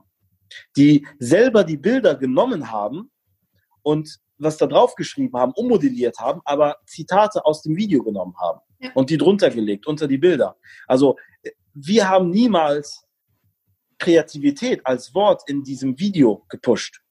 Aber die Fans haben es selber gemacht, was mir beweist in dem Moment, dass es ein Feedback war. Es gab einen Transfer. Es gab einen inhaltlichen Transfer, ohne die Leute dazu zu animieren. Die Menschen haben es gefühlt. Das ist das Wichtigste, das Fühlen. Wenn ich eine Botschaft habe, muss die gefühlt werden, nicht verstanden werden. Verstehen ist nicht gut. Fühlen ist viel besser als verstehen. Fühlen ist, geht nämlich viel tiefer ins Gehirn als das Verstehen. Verstehen ist eins und eins ist zwei. Okay, was fühle ich dabei? Nichts. Was bleibt mir in Erinnerung, im emotionalen Gedächtnis? Was alles entscheidet, was wir im Leben machen? Nichts. Das Eins und Eins als Fakt entscheidet nichts über meine Entscheidung von morgen oder über meine Gefühlswelt, über mein Wohlbefinden. Ja, es macht nichts. Vielleicht eins und eins habe ich jetzt zwei Euro auf dem Konto, minus zwei Euro, kann sein, ist egal.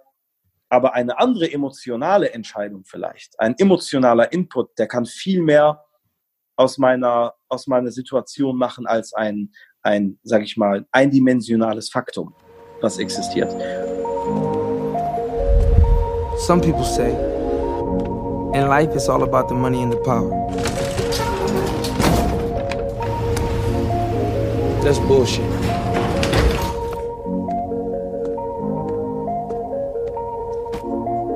Life is about creativity. It's magic. It makes you create something out of nothing. It turns all your pain into something beautiful that lasts forever. One day you might lose everything you have, but you'll still have creativity. All you gotta do is let it flow. Come on, so do something. Keep moving, survive. I'm Chris Brown, and I'm creative. das Feedback nicht in Reichweite.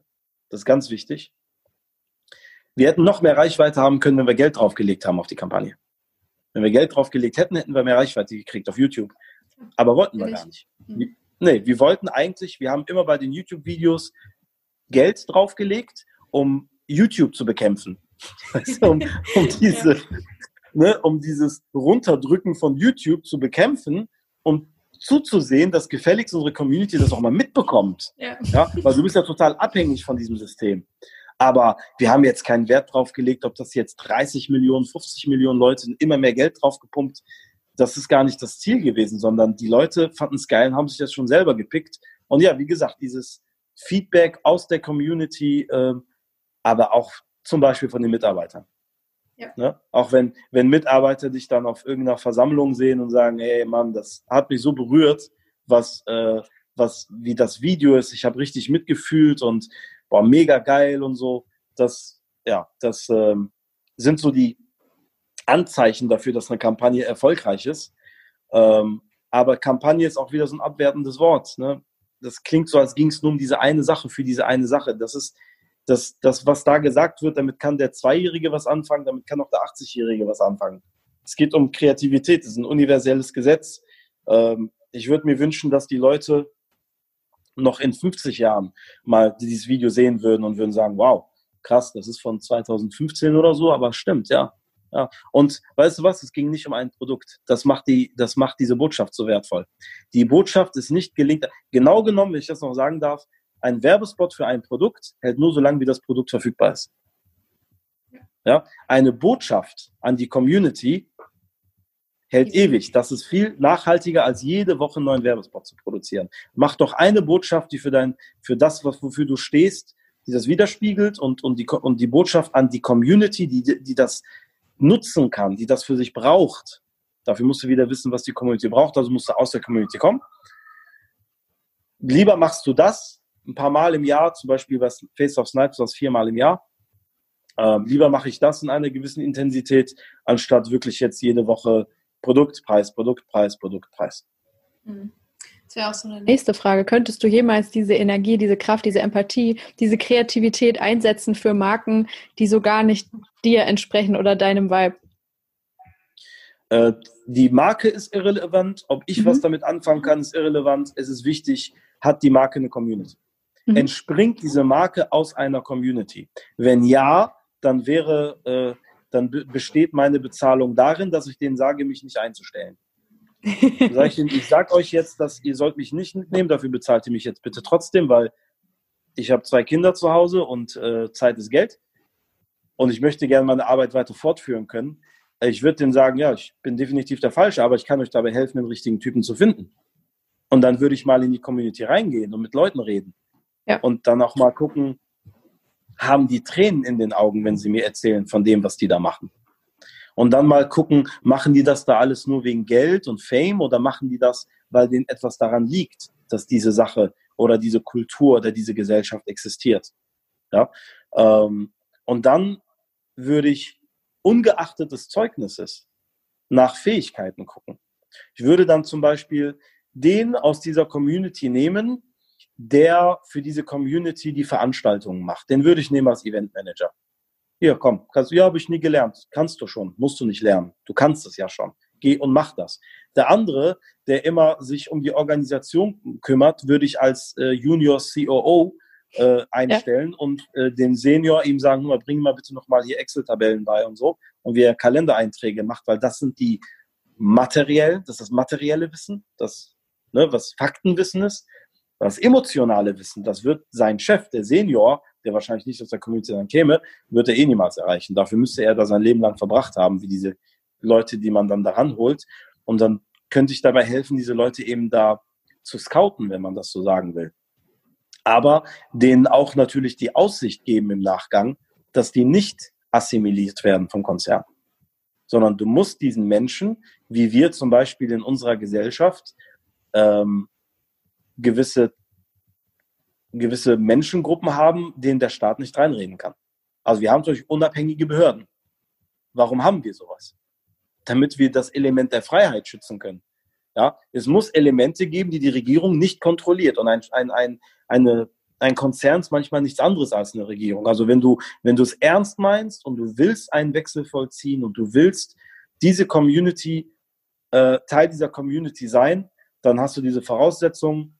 Das Produkt muss für die Community nützlich sein. Es muss die Community nach vorne bringen, auch kulturell.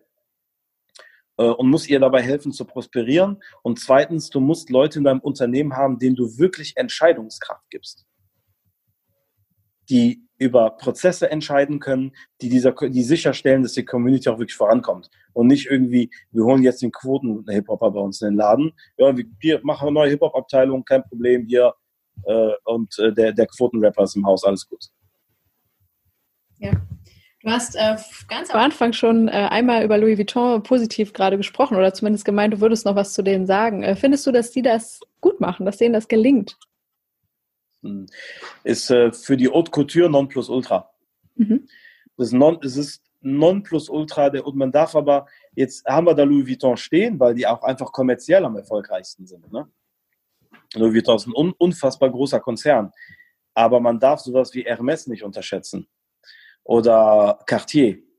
Ja, wenn man sich jetzt das Thema Community und Cartier, ähm, Cartier hat für die Königshäuser in ganz Europa von Russland bis zur Queen, also von den Zaren bis zur Queen, die, ähm, die Kronen gemacht mhm. und den äh, Königsschmuck gemacht.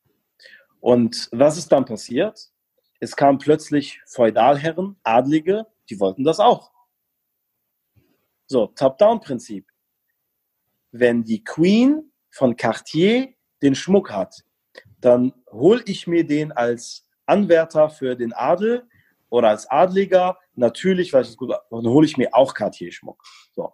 Und so haben sie dann sozusagen eine noch größere Adelskultur für sich gewonnen. Ja, wo aber die Queen und der, der russische Zar natürlich an ganz oberer Stelle stehen, die großen Influencer sind, wenn man so will, oder Idole. Ähm, ja, man will dazugehören, also brauche ich Schmuck von Cartier und das hat dieser, dieser superreichen Kultur damals bestimmt geholfen. Was hat aber Cartier richtig gemacht? Die sind niemals mit ihrem, ihrem Produkt auf Preis gegangen. Mhm. Ich kenne kein Sale bei Cartier. Also wäre mal geil, ne?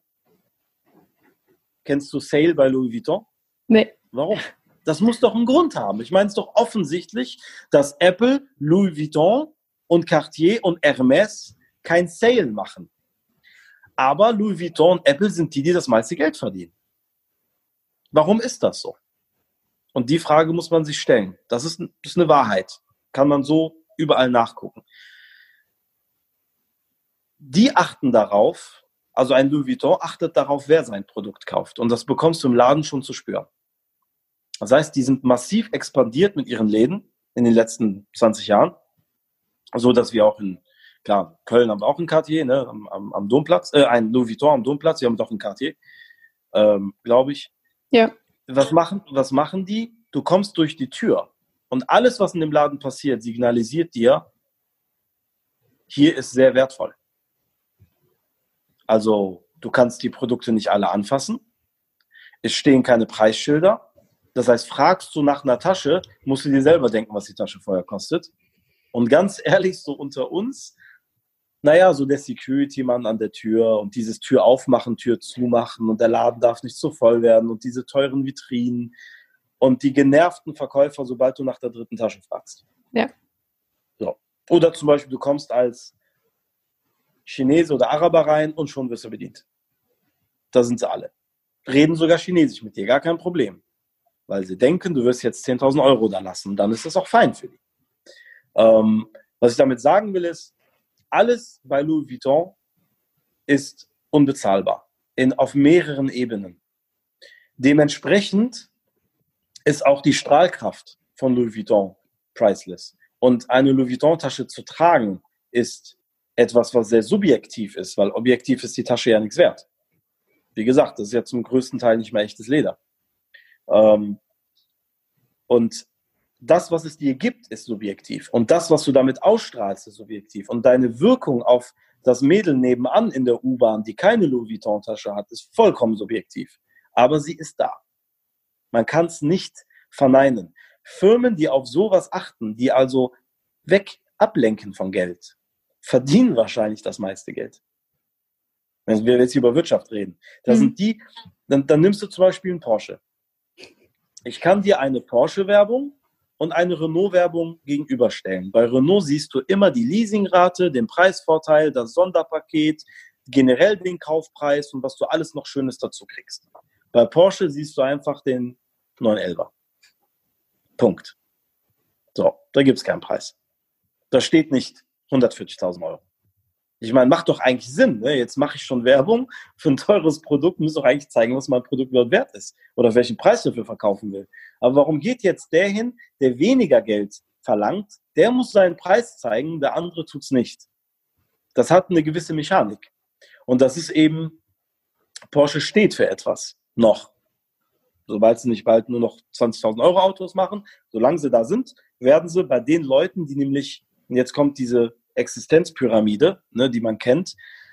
Die Leute, die mit der Existenz zu kämpfen haben, müssen, äh, müssen oder haben mehr mit Rationalität zu tun. Kategorisch zuerst mal. Denn habe ich kein Dach über dem Kopf, muss ich ja zuerst mal gucken, dass ich eins habe. Also ich esse, trinke und dann Dach über dem Kopf und dann brauche ich dies, das und dann irgendwann mal oben geht es nicht mehr um Geld. An der Spitze der Pyramide geht es nicht um Geld, an dem unteren Rand der Pyramide geht es nur ums nackte Überleben. So.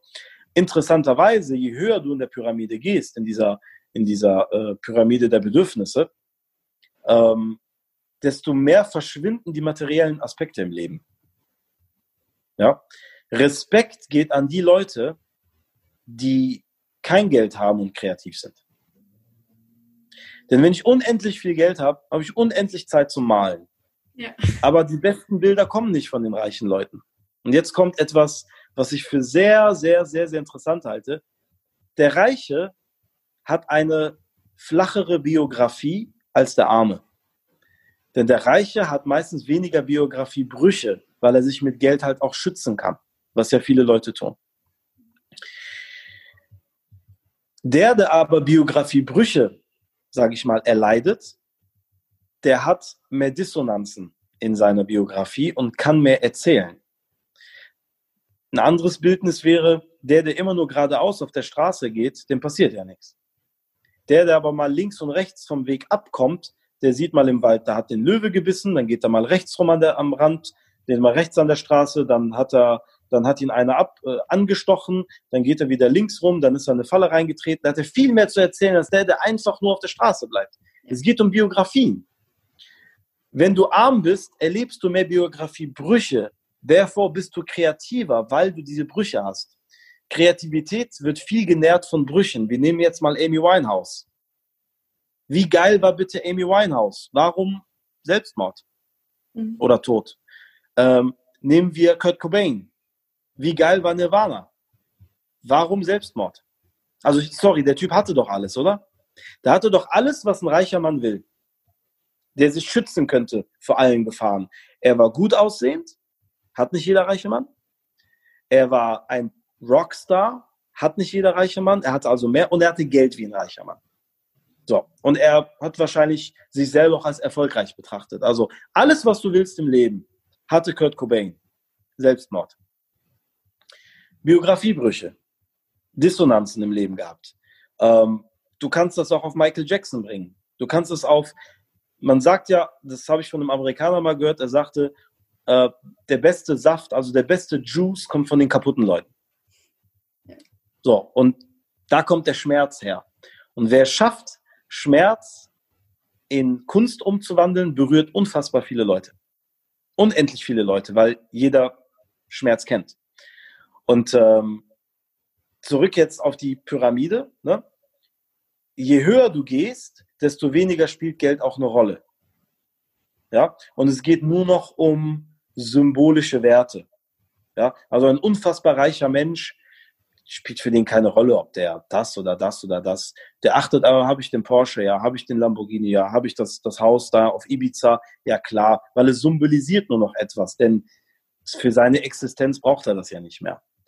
Ähm, das ist, sage ich mal, verwandt mit einer Kommunikation von Großkonzernen, die in der Edelbranche zum Beispiel arbeiten, also dem, in den gehobenen Gefilde wie ein Louis Vuitton, wie ein Hermes und Co. Louis Vuitton will nicht, dass wir alle mit deren Taschen rumlaufen. Das wollen die nicht und können die nicht wollen, die können es nur nicht verhindern. Die profitieren auch monetär dafür. Aber für jede verkaufte Tasche an eine nicht reiche Person, sage ich jetzt mal ganz fies, ja? Für jede verkaufte Tasche müssen die auf der Gegenseite wieder etwas machen, was die reichen Leute weiter an Louis Vuitton glauben hält. Äh, äh, äh festhalten lässt. Wenn Louis Vuitton irgendwann mal aufhört, Haute Couture ähm, äh, Defilés zu machen, also Modenschaus, wenn die aufhören, die ganz großen Stars abzubilden äh, und wir können eine Louis Vuitton-Tasche irgendwann mal bei Snipes kaufen, das war's mit Louis Vuitton. Das Unternehmen, das kann man prognostizieren, wird auseinanderfallen. Das ist eine ganz große Gefahr. Deswegen müssen die da oben bleiben. Und das machen die halt einfach, finde ich, als mit einer der besten. Und äh, das, das ist eben der Erfolg. Und was kann man sich da abgucken? Bleib deiner Marke treu und kommuniziere subjektiv. Kommuniziere etwas, was man eigentlich nicht greifen muss oder was nichts mit Logik zu tun hat. Ich meine, es ist eine Louis Vuitton-Werbung logisch. Anders, was wäre denn logisch? Ich finde eine IKEA-Werbung logisch irgendwie. Oder ich finde eine Baumarktwerbung, wenn sie dann zeigen, hier, das ist natürlich logisch, klar. Das Putzmittel oder äh, äh Ariel Ultra, ja, ich habe die Flecken auf der Tasche, ich benutze Ariel Ultra und dann sind die Flecken weg. Ja. Vollkommen logisch.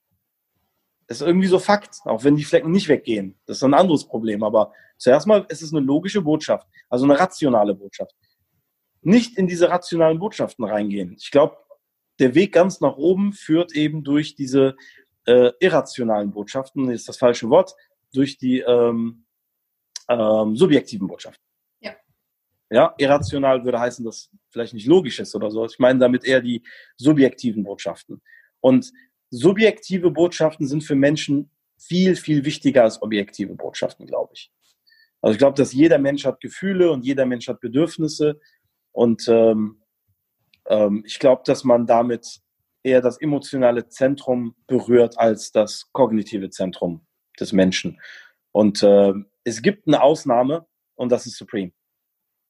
Supreme, also ich habe bei mir immer Apple, Supreme, Louis Vuitton. Damit kann ich eigentlich ganz gut meine, mein Verständnis von Love Brand abdecken. So als drei hervorragende Beispiele zurzeit. Ähm, Supreme ist das Louis Vuitton des Streetwear. Nicht im Vergleich mit Produkten, sondern von der Außenwirkung. Das heißt, wenn ich ein urbaner Mensch bin und ich komme so aus der urbanen Szene, also Hip-Hop, Skate, Supreme ist ja ursprünglich ein Skateladen gewesen in New York, äh, mit Hip-Hop, Hip-Hop-Roots. Wenn ich so aus dem Planeten komme und ein Supreme-T-Shirt anhab, rational betrachtet oder faktisch betrachtet hat das, das ist ein Russells T-Shirt oftmals, das heißt, kostet im Einkauf vielleicht einen Dollar oder so. So. Der Druck da drauf kann ich dir auch sagen, zweifarbig rot-weiß, also musst du nur rot drucken, äh, äh, äh, im Offset-Verfahren, äh, im, äh, im Siebdruckverfahren, das ist vielleicht paar Cent. Mhm. So, kaufen musst du es aber für 120 Euro. Oder dann. Und du musst noch dafür anstehen. Ja. Und du kannst froh sein, wenn du eins kriegst. Und wenn du es wächst, siehst es aus wie Scheiße danach. So, aber es ist ein Supreme-Shirt. Mhm. So, und das kann Louis Vuitton auch, um, um nur zu zeigen, dass diese Mechanik funktioniert. Wie ist die Kommunikation von Supreme? Kann ich Supreme überall kaufen? Auch bei Karstadt? Kann ich nicht. Selektive Distribution. Mein Produkt ist genau da, wo ich es haben will. Durchs Internet schwer einzugrenzen, also treiben sich Supreme-Produkte im Reseller-Bereich. Ne? Da entsteht ein eigener Markt.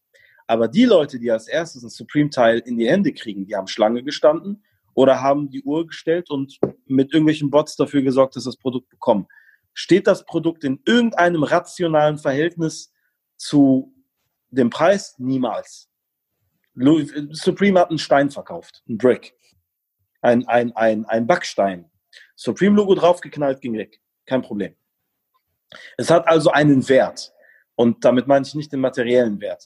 Ähm, das ist Supreme. Über Louis Vuitton haben wir gesprochen. Was Apple geschafft hat, ist etwas, was ähnlich ist.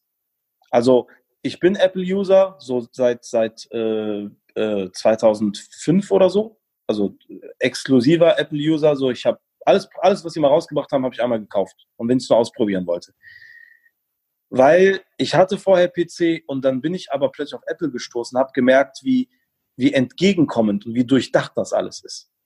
Ne? Und äh, ich sage nicht, dass ein Ergebnis auf dem Apple besser ist. Also ein, eine Excel-Tabelle auf Apple ist genauso wie auf dem PC. Da kommen die gleichen Ergebnisse bei raus. Photoshop kommen die gleichen Ergebnisse bei raus.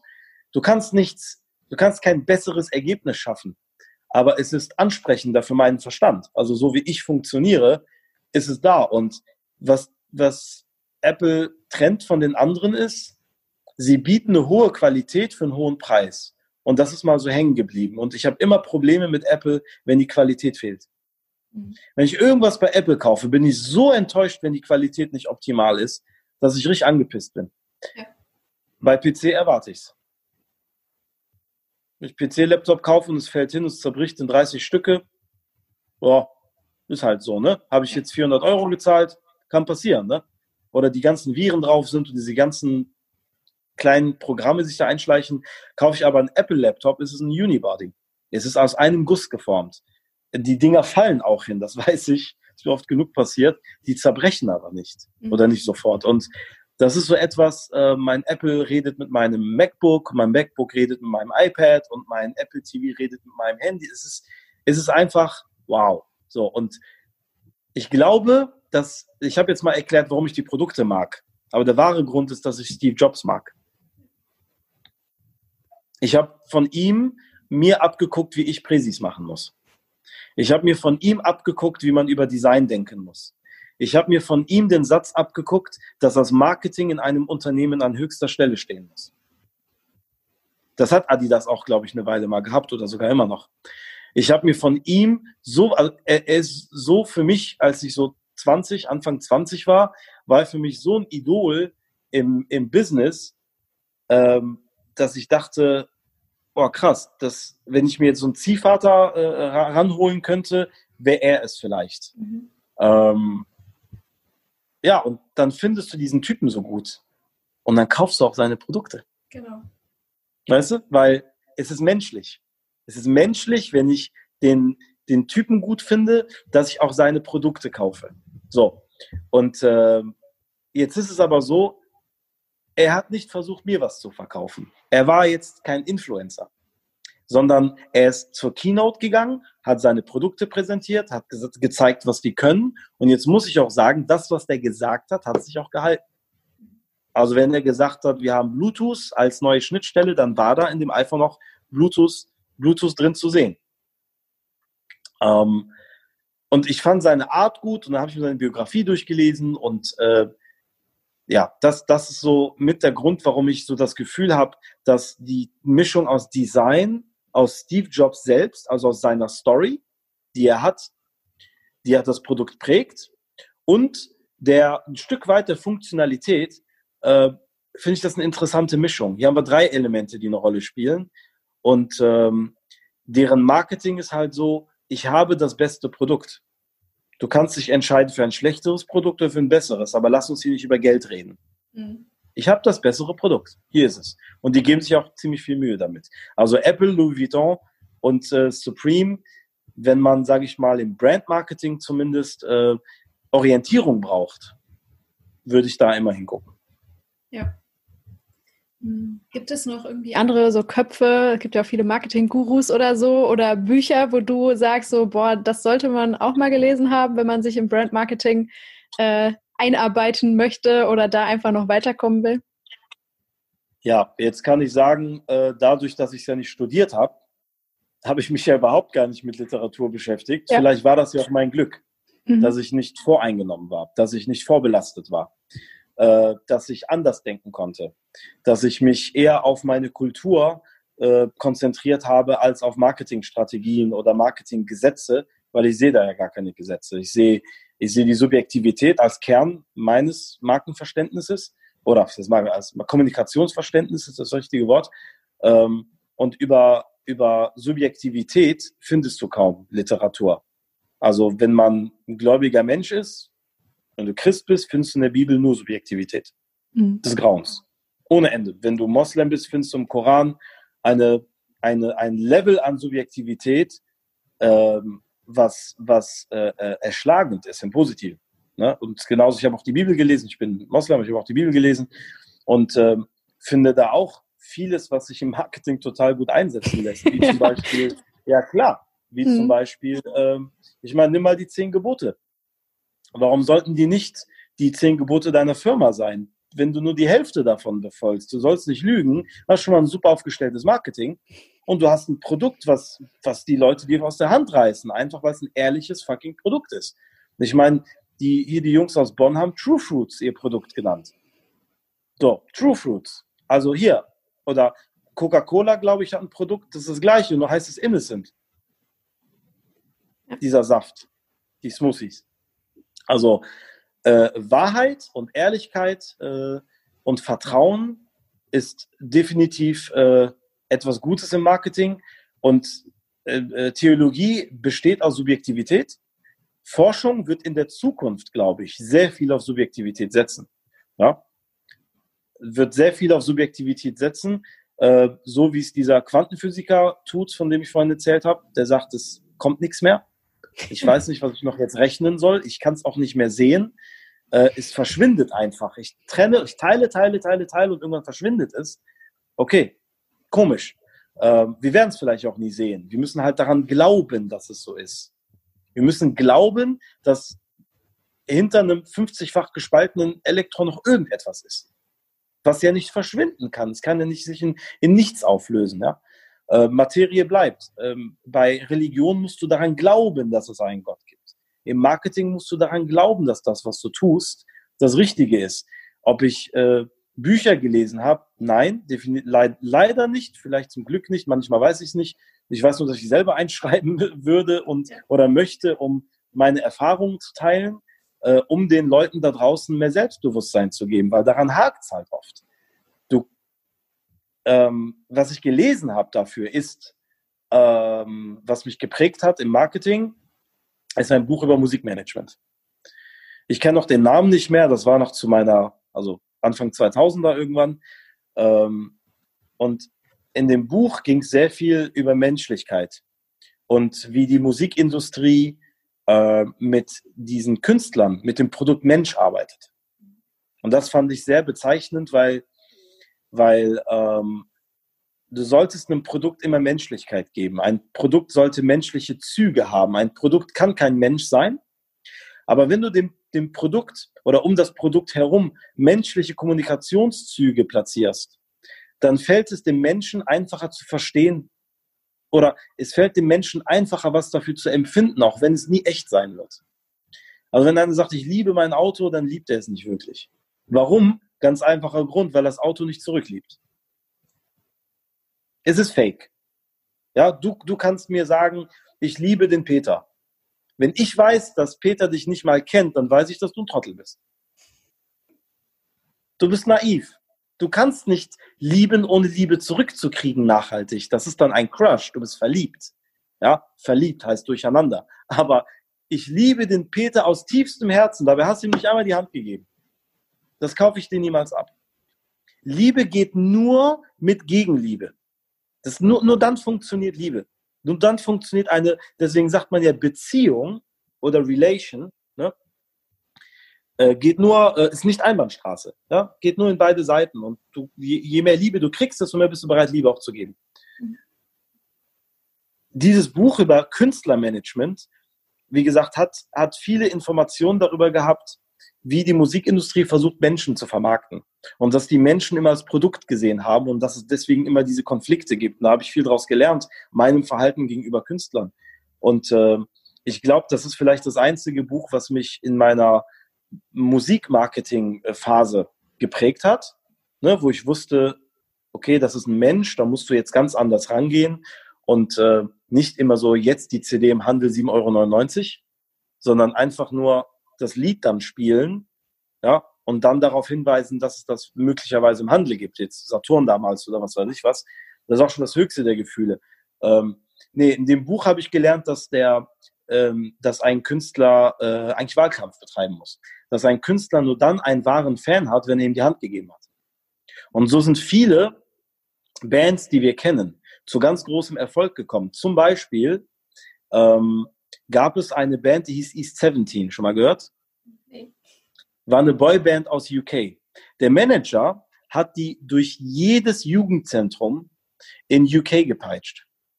Die mussten umsonst auftreten in jedem Jugendzentrum in UK. Als dann die erste Single von denen rauskam, ging die direkt auf Platz 1. Ohne Radiorotation, ohne MTV-Rotation, ohne nix.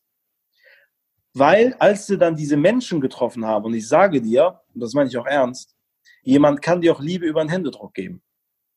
Es gibt Fälle, jetzt wird's romantisch, es gibt Fälle, wo man, wo man sagt, ja, dieser eine Typ da auf der Party, den habe ich gar nicht wahrgenommen, ich den, ich den, der war da so, aber der ist mir gar nicht aufgefallen. Und dann hat er Hallo zu mir gesagt. Oder Entschuldigung, kann ich durch. Und in dem Moment, bam. Ja. So, also warum? Weil in diesem Hallo so viele Botschaften stecken. Der Fall der Stimme, der Ton der Stimme, der Vibe, die Energie, der Blick, die Botschaft im Blick. Wir haben zig hundert Muskeln im Gesicht, die alle ein, an, ne? genauso umgekehrt. Ja, da war so ein Typ, der habe ich gar nicht wahrgenommen. Dann kam der und hat gesagt, Entschuldigung, ich habe Angst vor dem gehabt. Ich bin direkt weggerannt. Ja. Komplett der Anti-Vibe. Ja.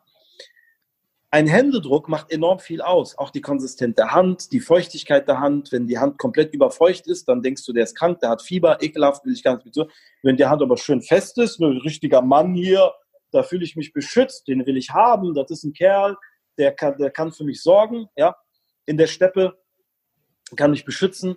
Ähm, ein Händedruck macht enorm viel aus. Und dieser Manager hat darauf den Wert gelegt. Er hat gesagt, ich möchte, dass meine Gruppe jedem Kind in jedem Jugendzentrum, wo eh nichts los ist, boring as fuck, die gehen hin, die singen, die tanzen, geben jedem die Hand. Bam, war der Typ auf Nummer eins mit dem Ding. Das Lied war nicht mal so geil, das hieß House of Love. War okay. Mhm.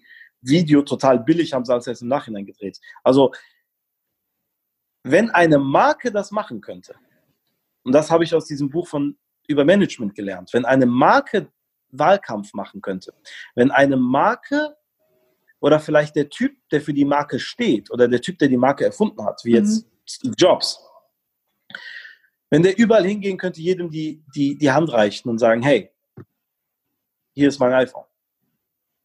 Ich glaube, dass, dass du dich eher dafür entscheidest, wenn er natürlich nett war und wenn er dir sympathisch war, eher dafür entscheidest, sein Produkt zu kaufen. Ansonsten muss ich sagen, YouTube auch nicht Literatur, Marketing. Also ich habe auch keine Marketing-Videos geguckt oder so. Vielleicht war ich auch vorbelastet und äh, mir war das ganze System extrem unsympathisch. Ich habe ja viele Marketeers vorher kennengelernt. Ja.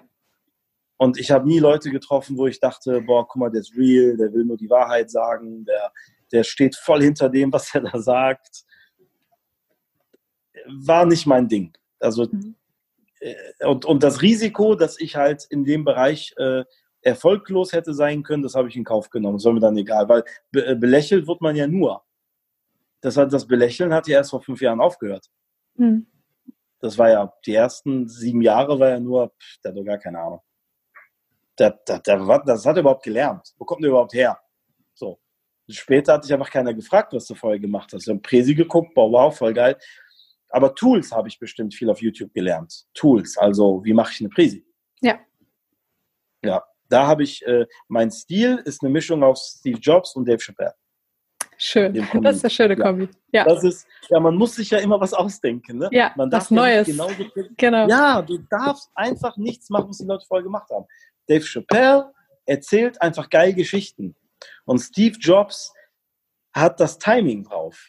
Also es ist Magie, so, ne? Dann drückt er auf den Knopf, genau in dem Moment kommt was im Hintergrund und, da, und du guckst nur und denkst so, okay, scheiße, was passiert da gerade so, ne? Also die Illusion, diese Magie, und Timing hat Steve Jobs voll gut drauf. Und auch diese Ruhe.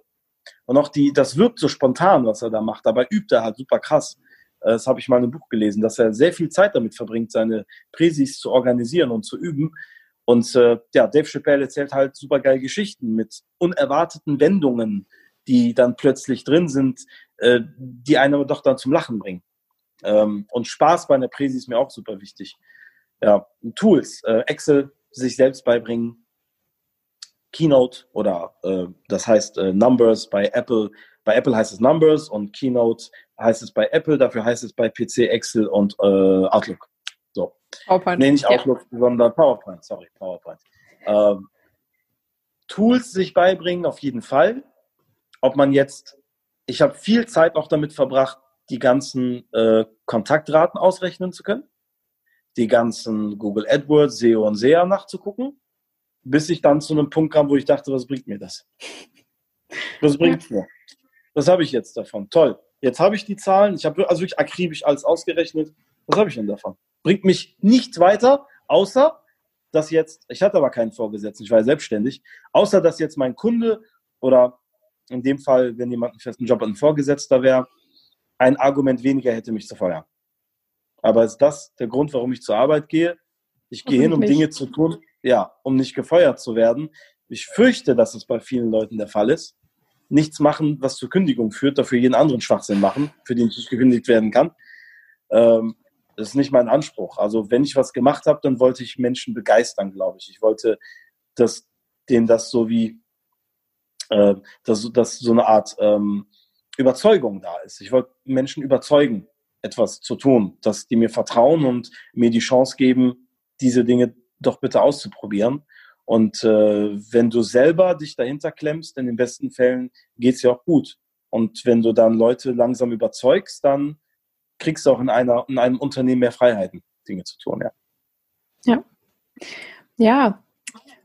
Jetzt haben wir schon sehr lange gesprochen. Du hast gerade schon gesagt, du schreibst gerade in einem Buch. Äh, du ja. hast jetzt noch mehr Energie quasi für vielleicht auch noch andere Marken neben Snipes bei Clubkind. Was, was bringt die Zukunft für dich? Was ist so das nächste große Ding oder vielleicht auch kurzfristig, das, äh, was gerade so äh, an deinem Horizont dich am meisten bewegt? Ja, also ich sag's mal so, ähm, wenn jetzt viele Unternehmer zuhören oder Leute, die Unternehmer werden wollen, ähm, vielleicht auch im Marketing, bin ich auch ganz offen. Also nach Snipes wurde ich mehr oder weniger zugemüllt mit Aufträgen. Un unfassbar viel. Und ich konnte gar nicht alles nehmen, äh, egal wie, wie hoch das Honorar war. Ähm, also habe ich auch vieles abgelehnt. Ähm, dann habe ich mich einfach mehr auf Musik konzentriert. Also ich habe dann gar nicht mehr so viel Marketing gemacht, sondern so ein paar Routine-Dinge wie Shootings äh, für ein paar Marken. Habe ähm, Jack and Jones zum Beispiel bei einem, bei einem äh, strategischen Wandel geholfen, also auf, auf einer Beraterebene, nämlich äh, dann doch jetzt bitte Markensneaker zu verkaufen, was man jetzt dank, dank dieses Konzeptes, was ich für die hatte, bei denen war einfach die Fragestellung, ähm, bei denen war die Fragestellung, wir müssen was Neues tun. So, und wir haben gehört über Kontakte, so, du wärst jemand, der neue Dinge machen kann. Was kannst du machen? Da habe ich gesagt, hey, ihr könnt mal Markensneaker kaufen. Ihr könnt mal verkaufen, einfach nur Jack and Jones Sneaker zu verkaufen. Die will eigentlich vielleicht gar keiner haben, sondern packt doch mal Puma Sneaker rein, New Balance Sneaker und äh, Diadora und äh, Essex. Ne? Das haben sie auch gemacht und es ist super erfolgreich. Und damit ist mein Job dann auch irgendwann beendet, äh, weil ich ich kann diesem Unternehmen ja nicht wirklich weiterhelfen. Und man muss auch nicht überall rein und immer mehr Aufträge und immer mehr dies und das. Das ist vielleicht gar nicht so wichtig. Ich glaube, dass, ähm, dass das eine gute Phase war, wo ich dann so ein bisschen runterkommen konnte. Und ähm, dann passiert es aber immer noch, dass du zum Beispiel fünf neue Aufträge kriegst und zwei davon gegen töten. Ist mhm. einfach so. Das ist Selbstständigkeit. Das ist der Vorteil, nur der Vorteil von Selbstständigkeit. Sie sehen nicht mal einen Nachteil da drin. Und diese Gelassenheit, auch mal zu sagen, ähm, also ich hatte jetzt mit Saturn zum Beispiel ein Engagement, das ist aber schon nach zwei Monaten zerbrochen. Da kam einfach eine andere Agentur, die viel besser ist da drin als wir. Ja. Es ging um, es ging um, um Gaming und ich hatte aber den Aufbau einer neuen Marke bei Saturn im Auge. Und dann kam aber irgendwann die Ansage, nee, wir haben uns dagegen entschieden, eine neue Marke zu machen und dann bin ich raus. Also ich wüsste nicht, warum ich da jetzt dafür kämpfen soll, in einem Segment äh, da äh, zu operieren, nur fürs Geld, wenn ich nicht das Gefühl habe, ich könnte da was Neues erschaffen. Der, das Seeken, das Suchen nach Möglichkeiten, neue Dinge zu machen, das ist der Antrieb. Und ich finde, dass das ein riesen Wettbewerbsvorteil ist, wenn man neue Dinge macht, weil es keine Vergleiche gibt. Keine negativen und keine positiven. Die positiven kannst du als Vision in der Präsi an die Wand klatschen. Negative äh, Referenzen oder Negativbeispiele killen dein Projekt. Dann gehst du hin, sagst, ey, äh, ich könnte ein Fahrrad mit zwei Rädern machen. Haben wir schon.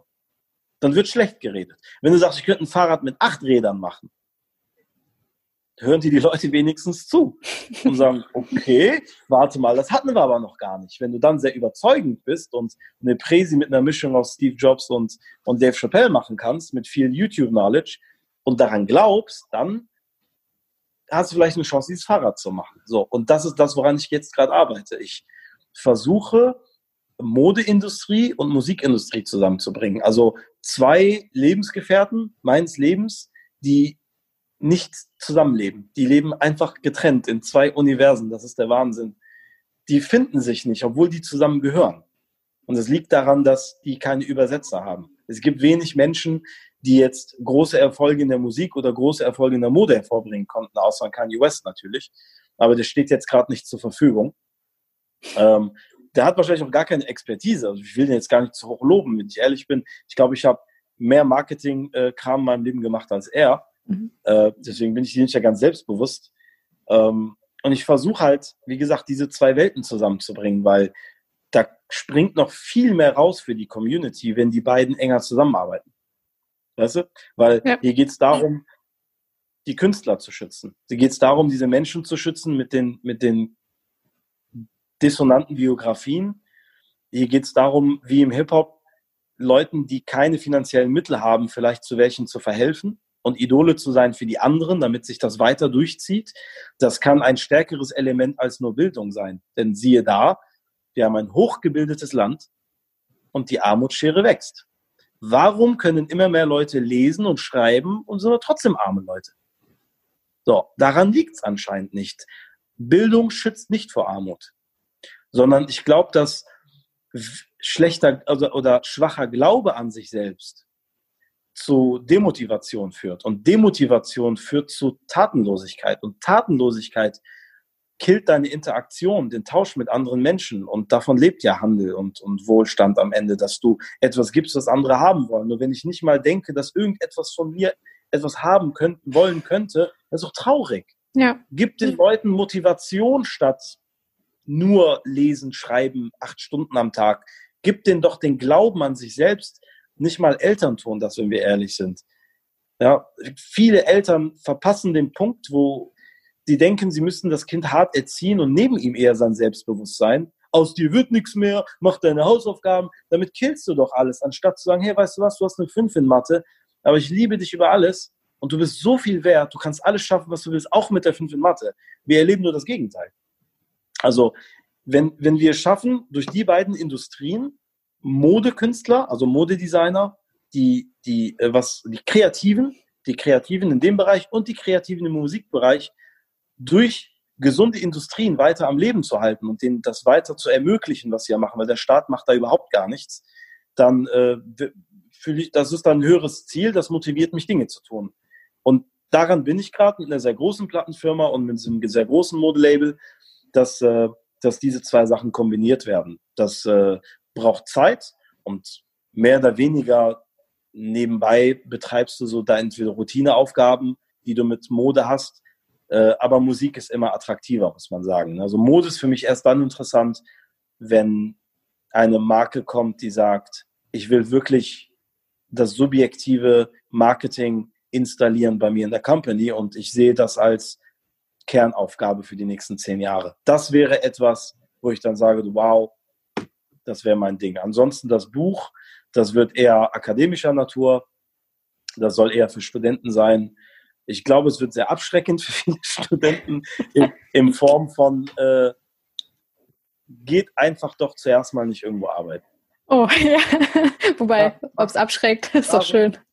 Ja, aber das empfinden ja leider die meisten als abschreckend. Äh, wie? Kein Ge ja, aber weißt du, dass Autorität Kreativität killt?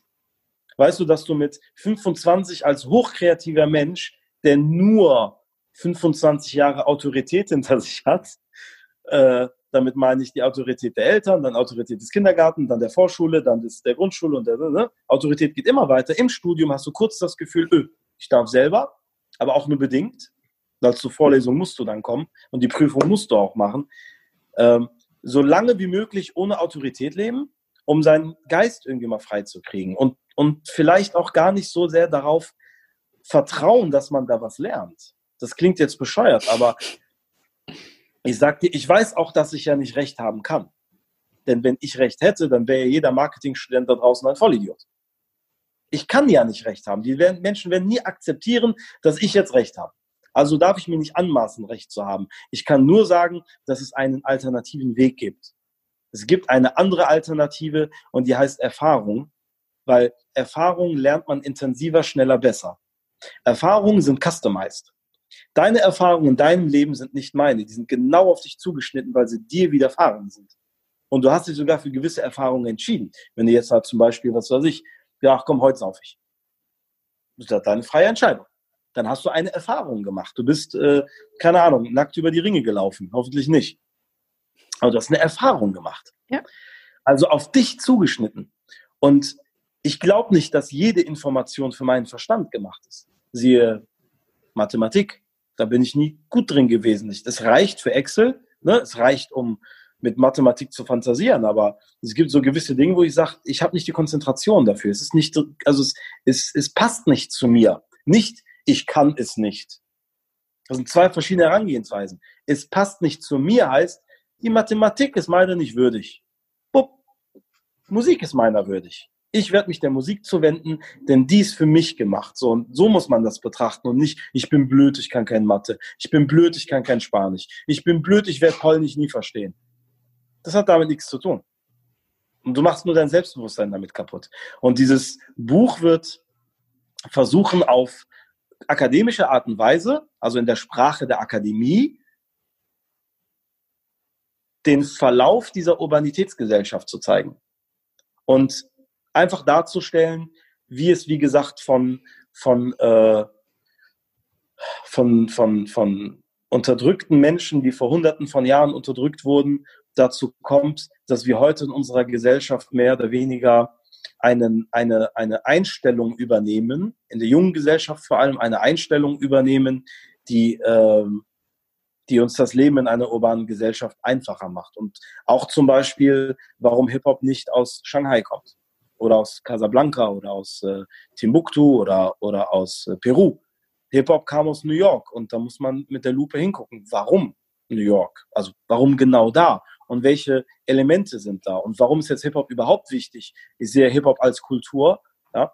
Ähm, und wie konnte sich Hip-Hop denn so durchsetzen? Da hast du sehr viele Quellen und Ereignisse, die chronologisch abgelaufen sind, die ähm, eine These formulieren, wie das in der Forschung dann so ist. Ne? Also wir glauben ja auch nur, dass es äh, im, im Atom ein, ein Neutron und einen Kern gibt und ein Elektron. Das, das ist ja zuerst mal ein Modell, dass es so ist.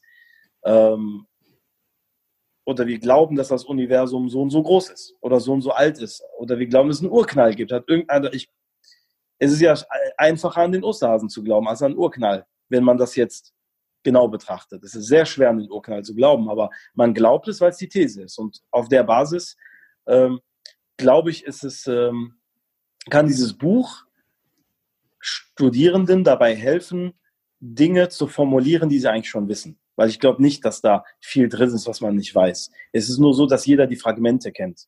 Mhm. Also jeder weiß, dass Hip-Hop aus New York kommt. Dafür brauchst du mich nicht.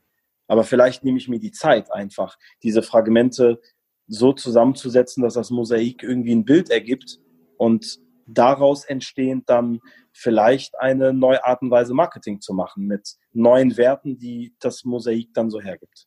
Weißt du schon, wann es erscheinen wird oder wann du fertig bist? Ja, jetzt ist Corona, jetzt habe ich mehr Zeit. Ja, ah, sehr schön.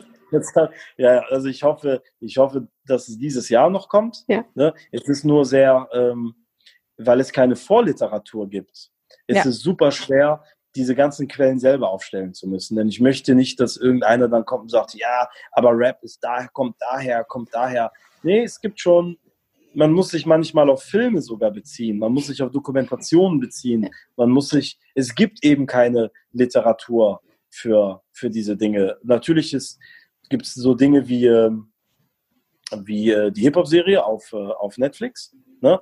Das ja. Äh, finde ich auch super, ne? dass das gibt, finde ich mega geil äh, finde mich da auch voll wieder. Aber worüber wir da sprechen, ist ja viel größer als das. Also das zeigt ja nur ein ganz kleines Zeitfenster der letzten 40 Jahre. Wir müssen eigentlich ja bis zu den großen großen ähm, äh, ähm, äh, äh, zum großen e Exodus zurückgehen. Also Amerika ist eigentlich so der Nährboden für das Ding gewesen. Das ist einfach so. Ähm, Genauso wie wir plötzlich in, in Europa oder in Deutschland vor allem einen Bach hatten, einen Beethoven oder einen Mozart und einen Goethe und so. Das ist nicht Zufall. Und genau das Gleiche passiert mehr oder weniger. Ne? Kulturen entstehen, Kulturen gehen auch wieder unter, aber es gab einen Grund, warum sie entstanden sind. Oder warum unter den, den äh, Mauren, unter den Arabern, unter den Muslimen damals so die, die Medizin auf einmal aufgeblüht ist. Es gab einen Grund dafür, warum das so war. Und das ist schwer. Schwer, weil es jetzt hierfür keine Literatur gibt und es gibt nicht viele Menschen, die sich damit beschäftigen, so arg oder die da den Sinn da drin sehen vielleicht. Aber ja, ich hoffe auf jeden Fall, dass es, äh, dass es vielen Studierenden oder auch Nicht-Studierenden, wie gesagt, zum, weiter so zum Verständnis hilft. Also ich werde es mir auf jeden Fall holen. Ich habe jetzt schon so einen kleinen Vorgeschmack bekommen. so egal, wann du es fertig hast, äh, das äh, hört sich an wie etwas sehr, sehr äh, gehaltvolles und Wichtiges. Und umso schöner, dass mal jemand anfängt und einfach was schreibt dazu ja. und recherchiert und forscht sozusagen. Finde ich ganz toll. Ich danke dir sehr für diese fast drei Stunden. Ich glaube, du hast jetzt den Rekord geknackt. Du bist die längste Episode im Podcast. Ich habe wahnsinnig viel wow. gelernt. Ja, also es hat sich, ich war jetzt quasi Gast bei meiner persönlichen Privatvorlesung und äh, ja, cool. bin total erleuchtet. Also ganz, ganz lieben Dank, dass du dir die Zeit genommen hast und das alles erzählt hast und deine Erfahrungen teilt, teilen ja, konntest mit mir gerne. und den Hörern. Ja, ich werde das auch in Zukunft öfter machen. Und ähm, wenn jemand Fragen an mich persönlich hat oder so, ähm, Instagram EasyB1000 oder bei LinkedIn hast du mich ja auch gefunden oder ich dich Genau. gefunden. Verlinken Genau, wir in den Show Notes. Genau, Ja. da bin ich mit Vor Vorname und Nachname und ansonsten einfach über Instagram schreiben und wenn ich kann, kann ich gerne weiterhelfen, ja? Cool, Super ich danke dir auch vielmals für die Einladung. Super geil. Von Herzen vielen Dank fürs Zuhören. Egal, ob es die erste oder die 50. Folge für euch war, ich bin sehr froh und glücklich, dass ihr dabei seid und mir und Easy heute eure Zeit geschenkt habt. Und ich stoße jetzt virtuell an. Erstmal auf meinen wunderbaren Gast, denn wenn ich darüber nachdenke, was ich mit meinem Wissen, meiner Persönlichkeit und allem, was ich bin, mal in dieser Welt sein möchte, dann möchte ich ein bisschen so sein wie Easy B. Und ich stoße auf diesen Podcast an, der mir so viel gibt, auf alle anderen Gäste, die schon hier waren und im Laufe des letzten Jahres ähm, ihre Wissen und ihre Erfahrung und Expertise geteilt haben. Ich stoße an auf alle zukünftigen Gäste, die noch kommen. Und ich stoße auch auf euch an, meine lieben Hörer, ganz besonders, denn ähm, ohne euch würde das hier alles keinen Sinn machen. Bleibt mutig, bleibt wach und in Bewegung, bleibt kreativ, seid kreativ und macht euer Ding und ja, auf die nächsten 50.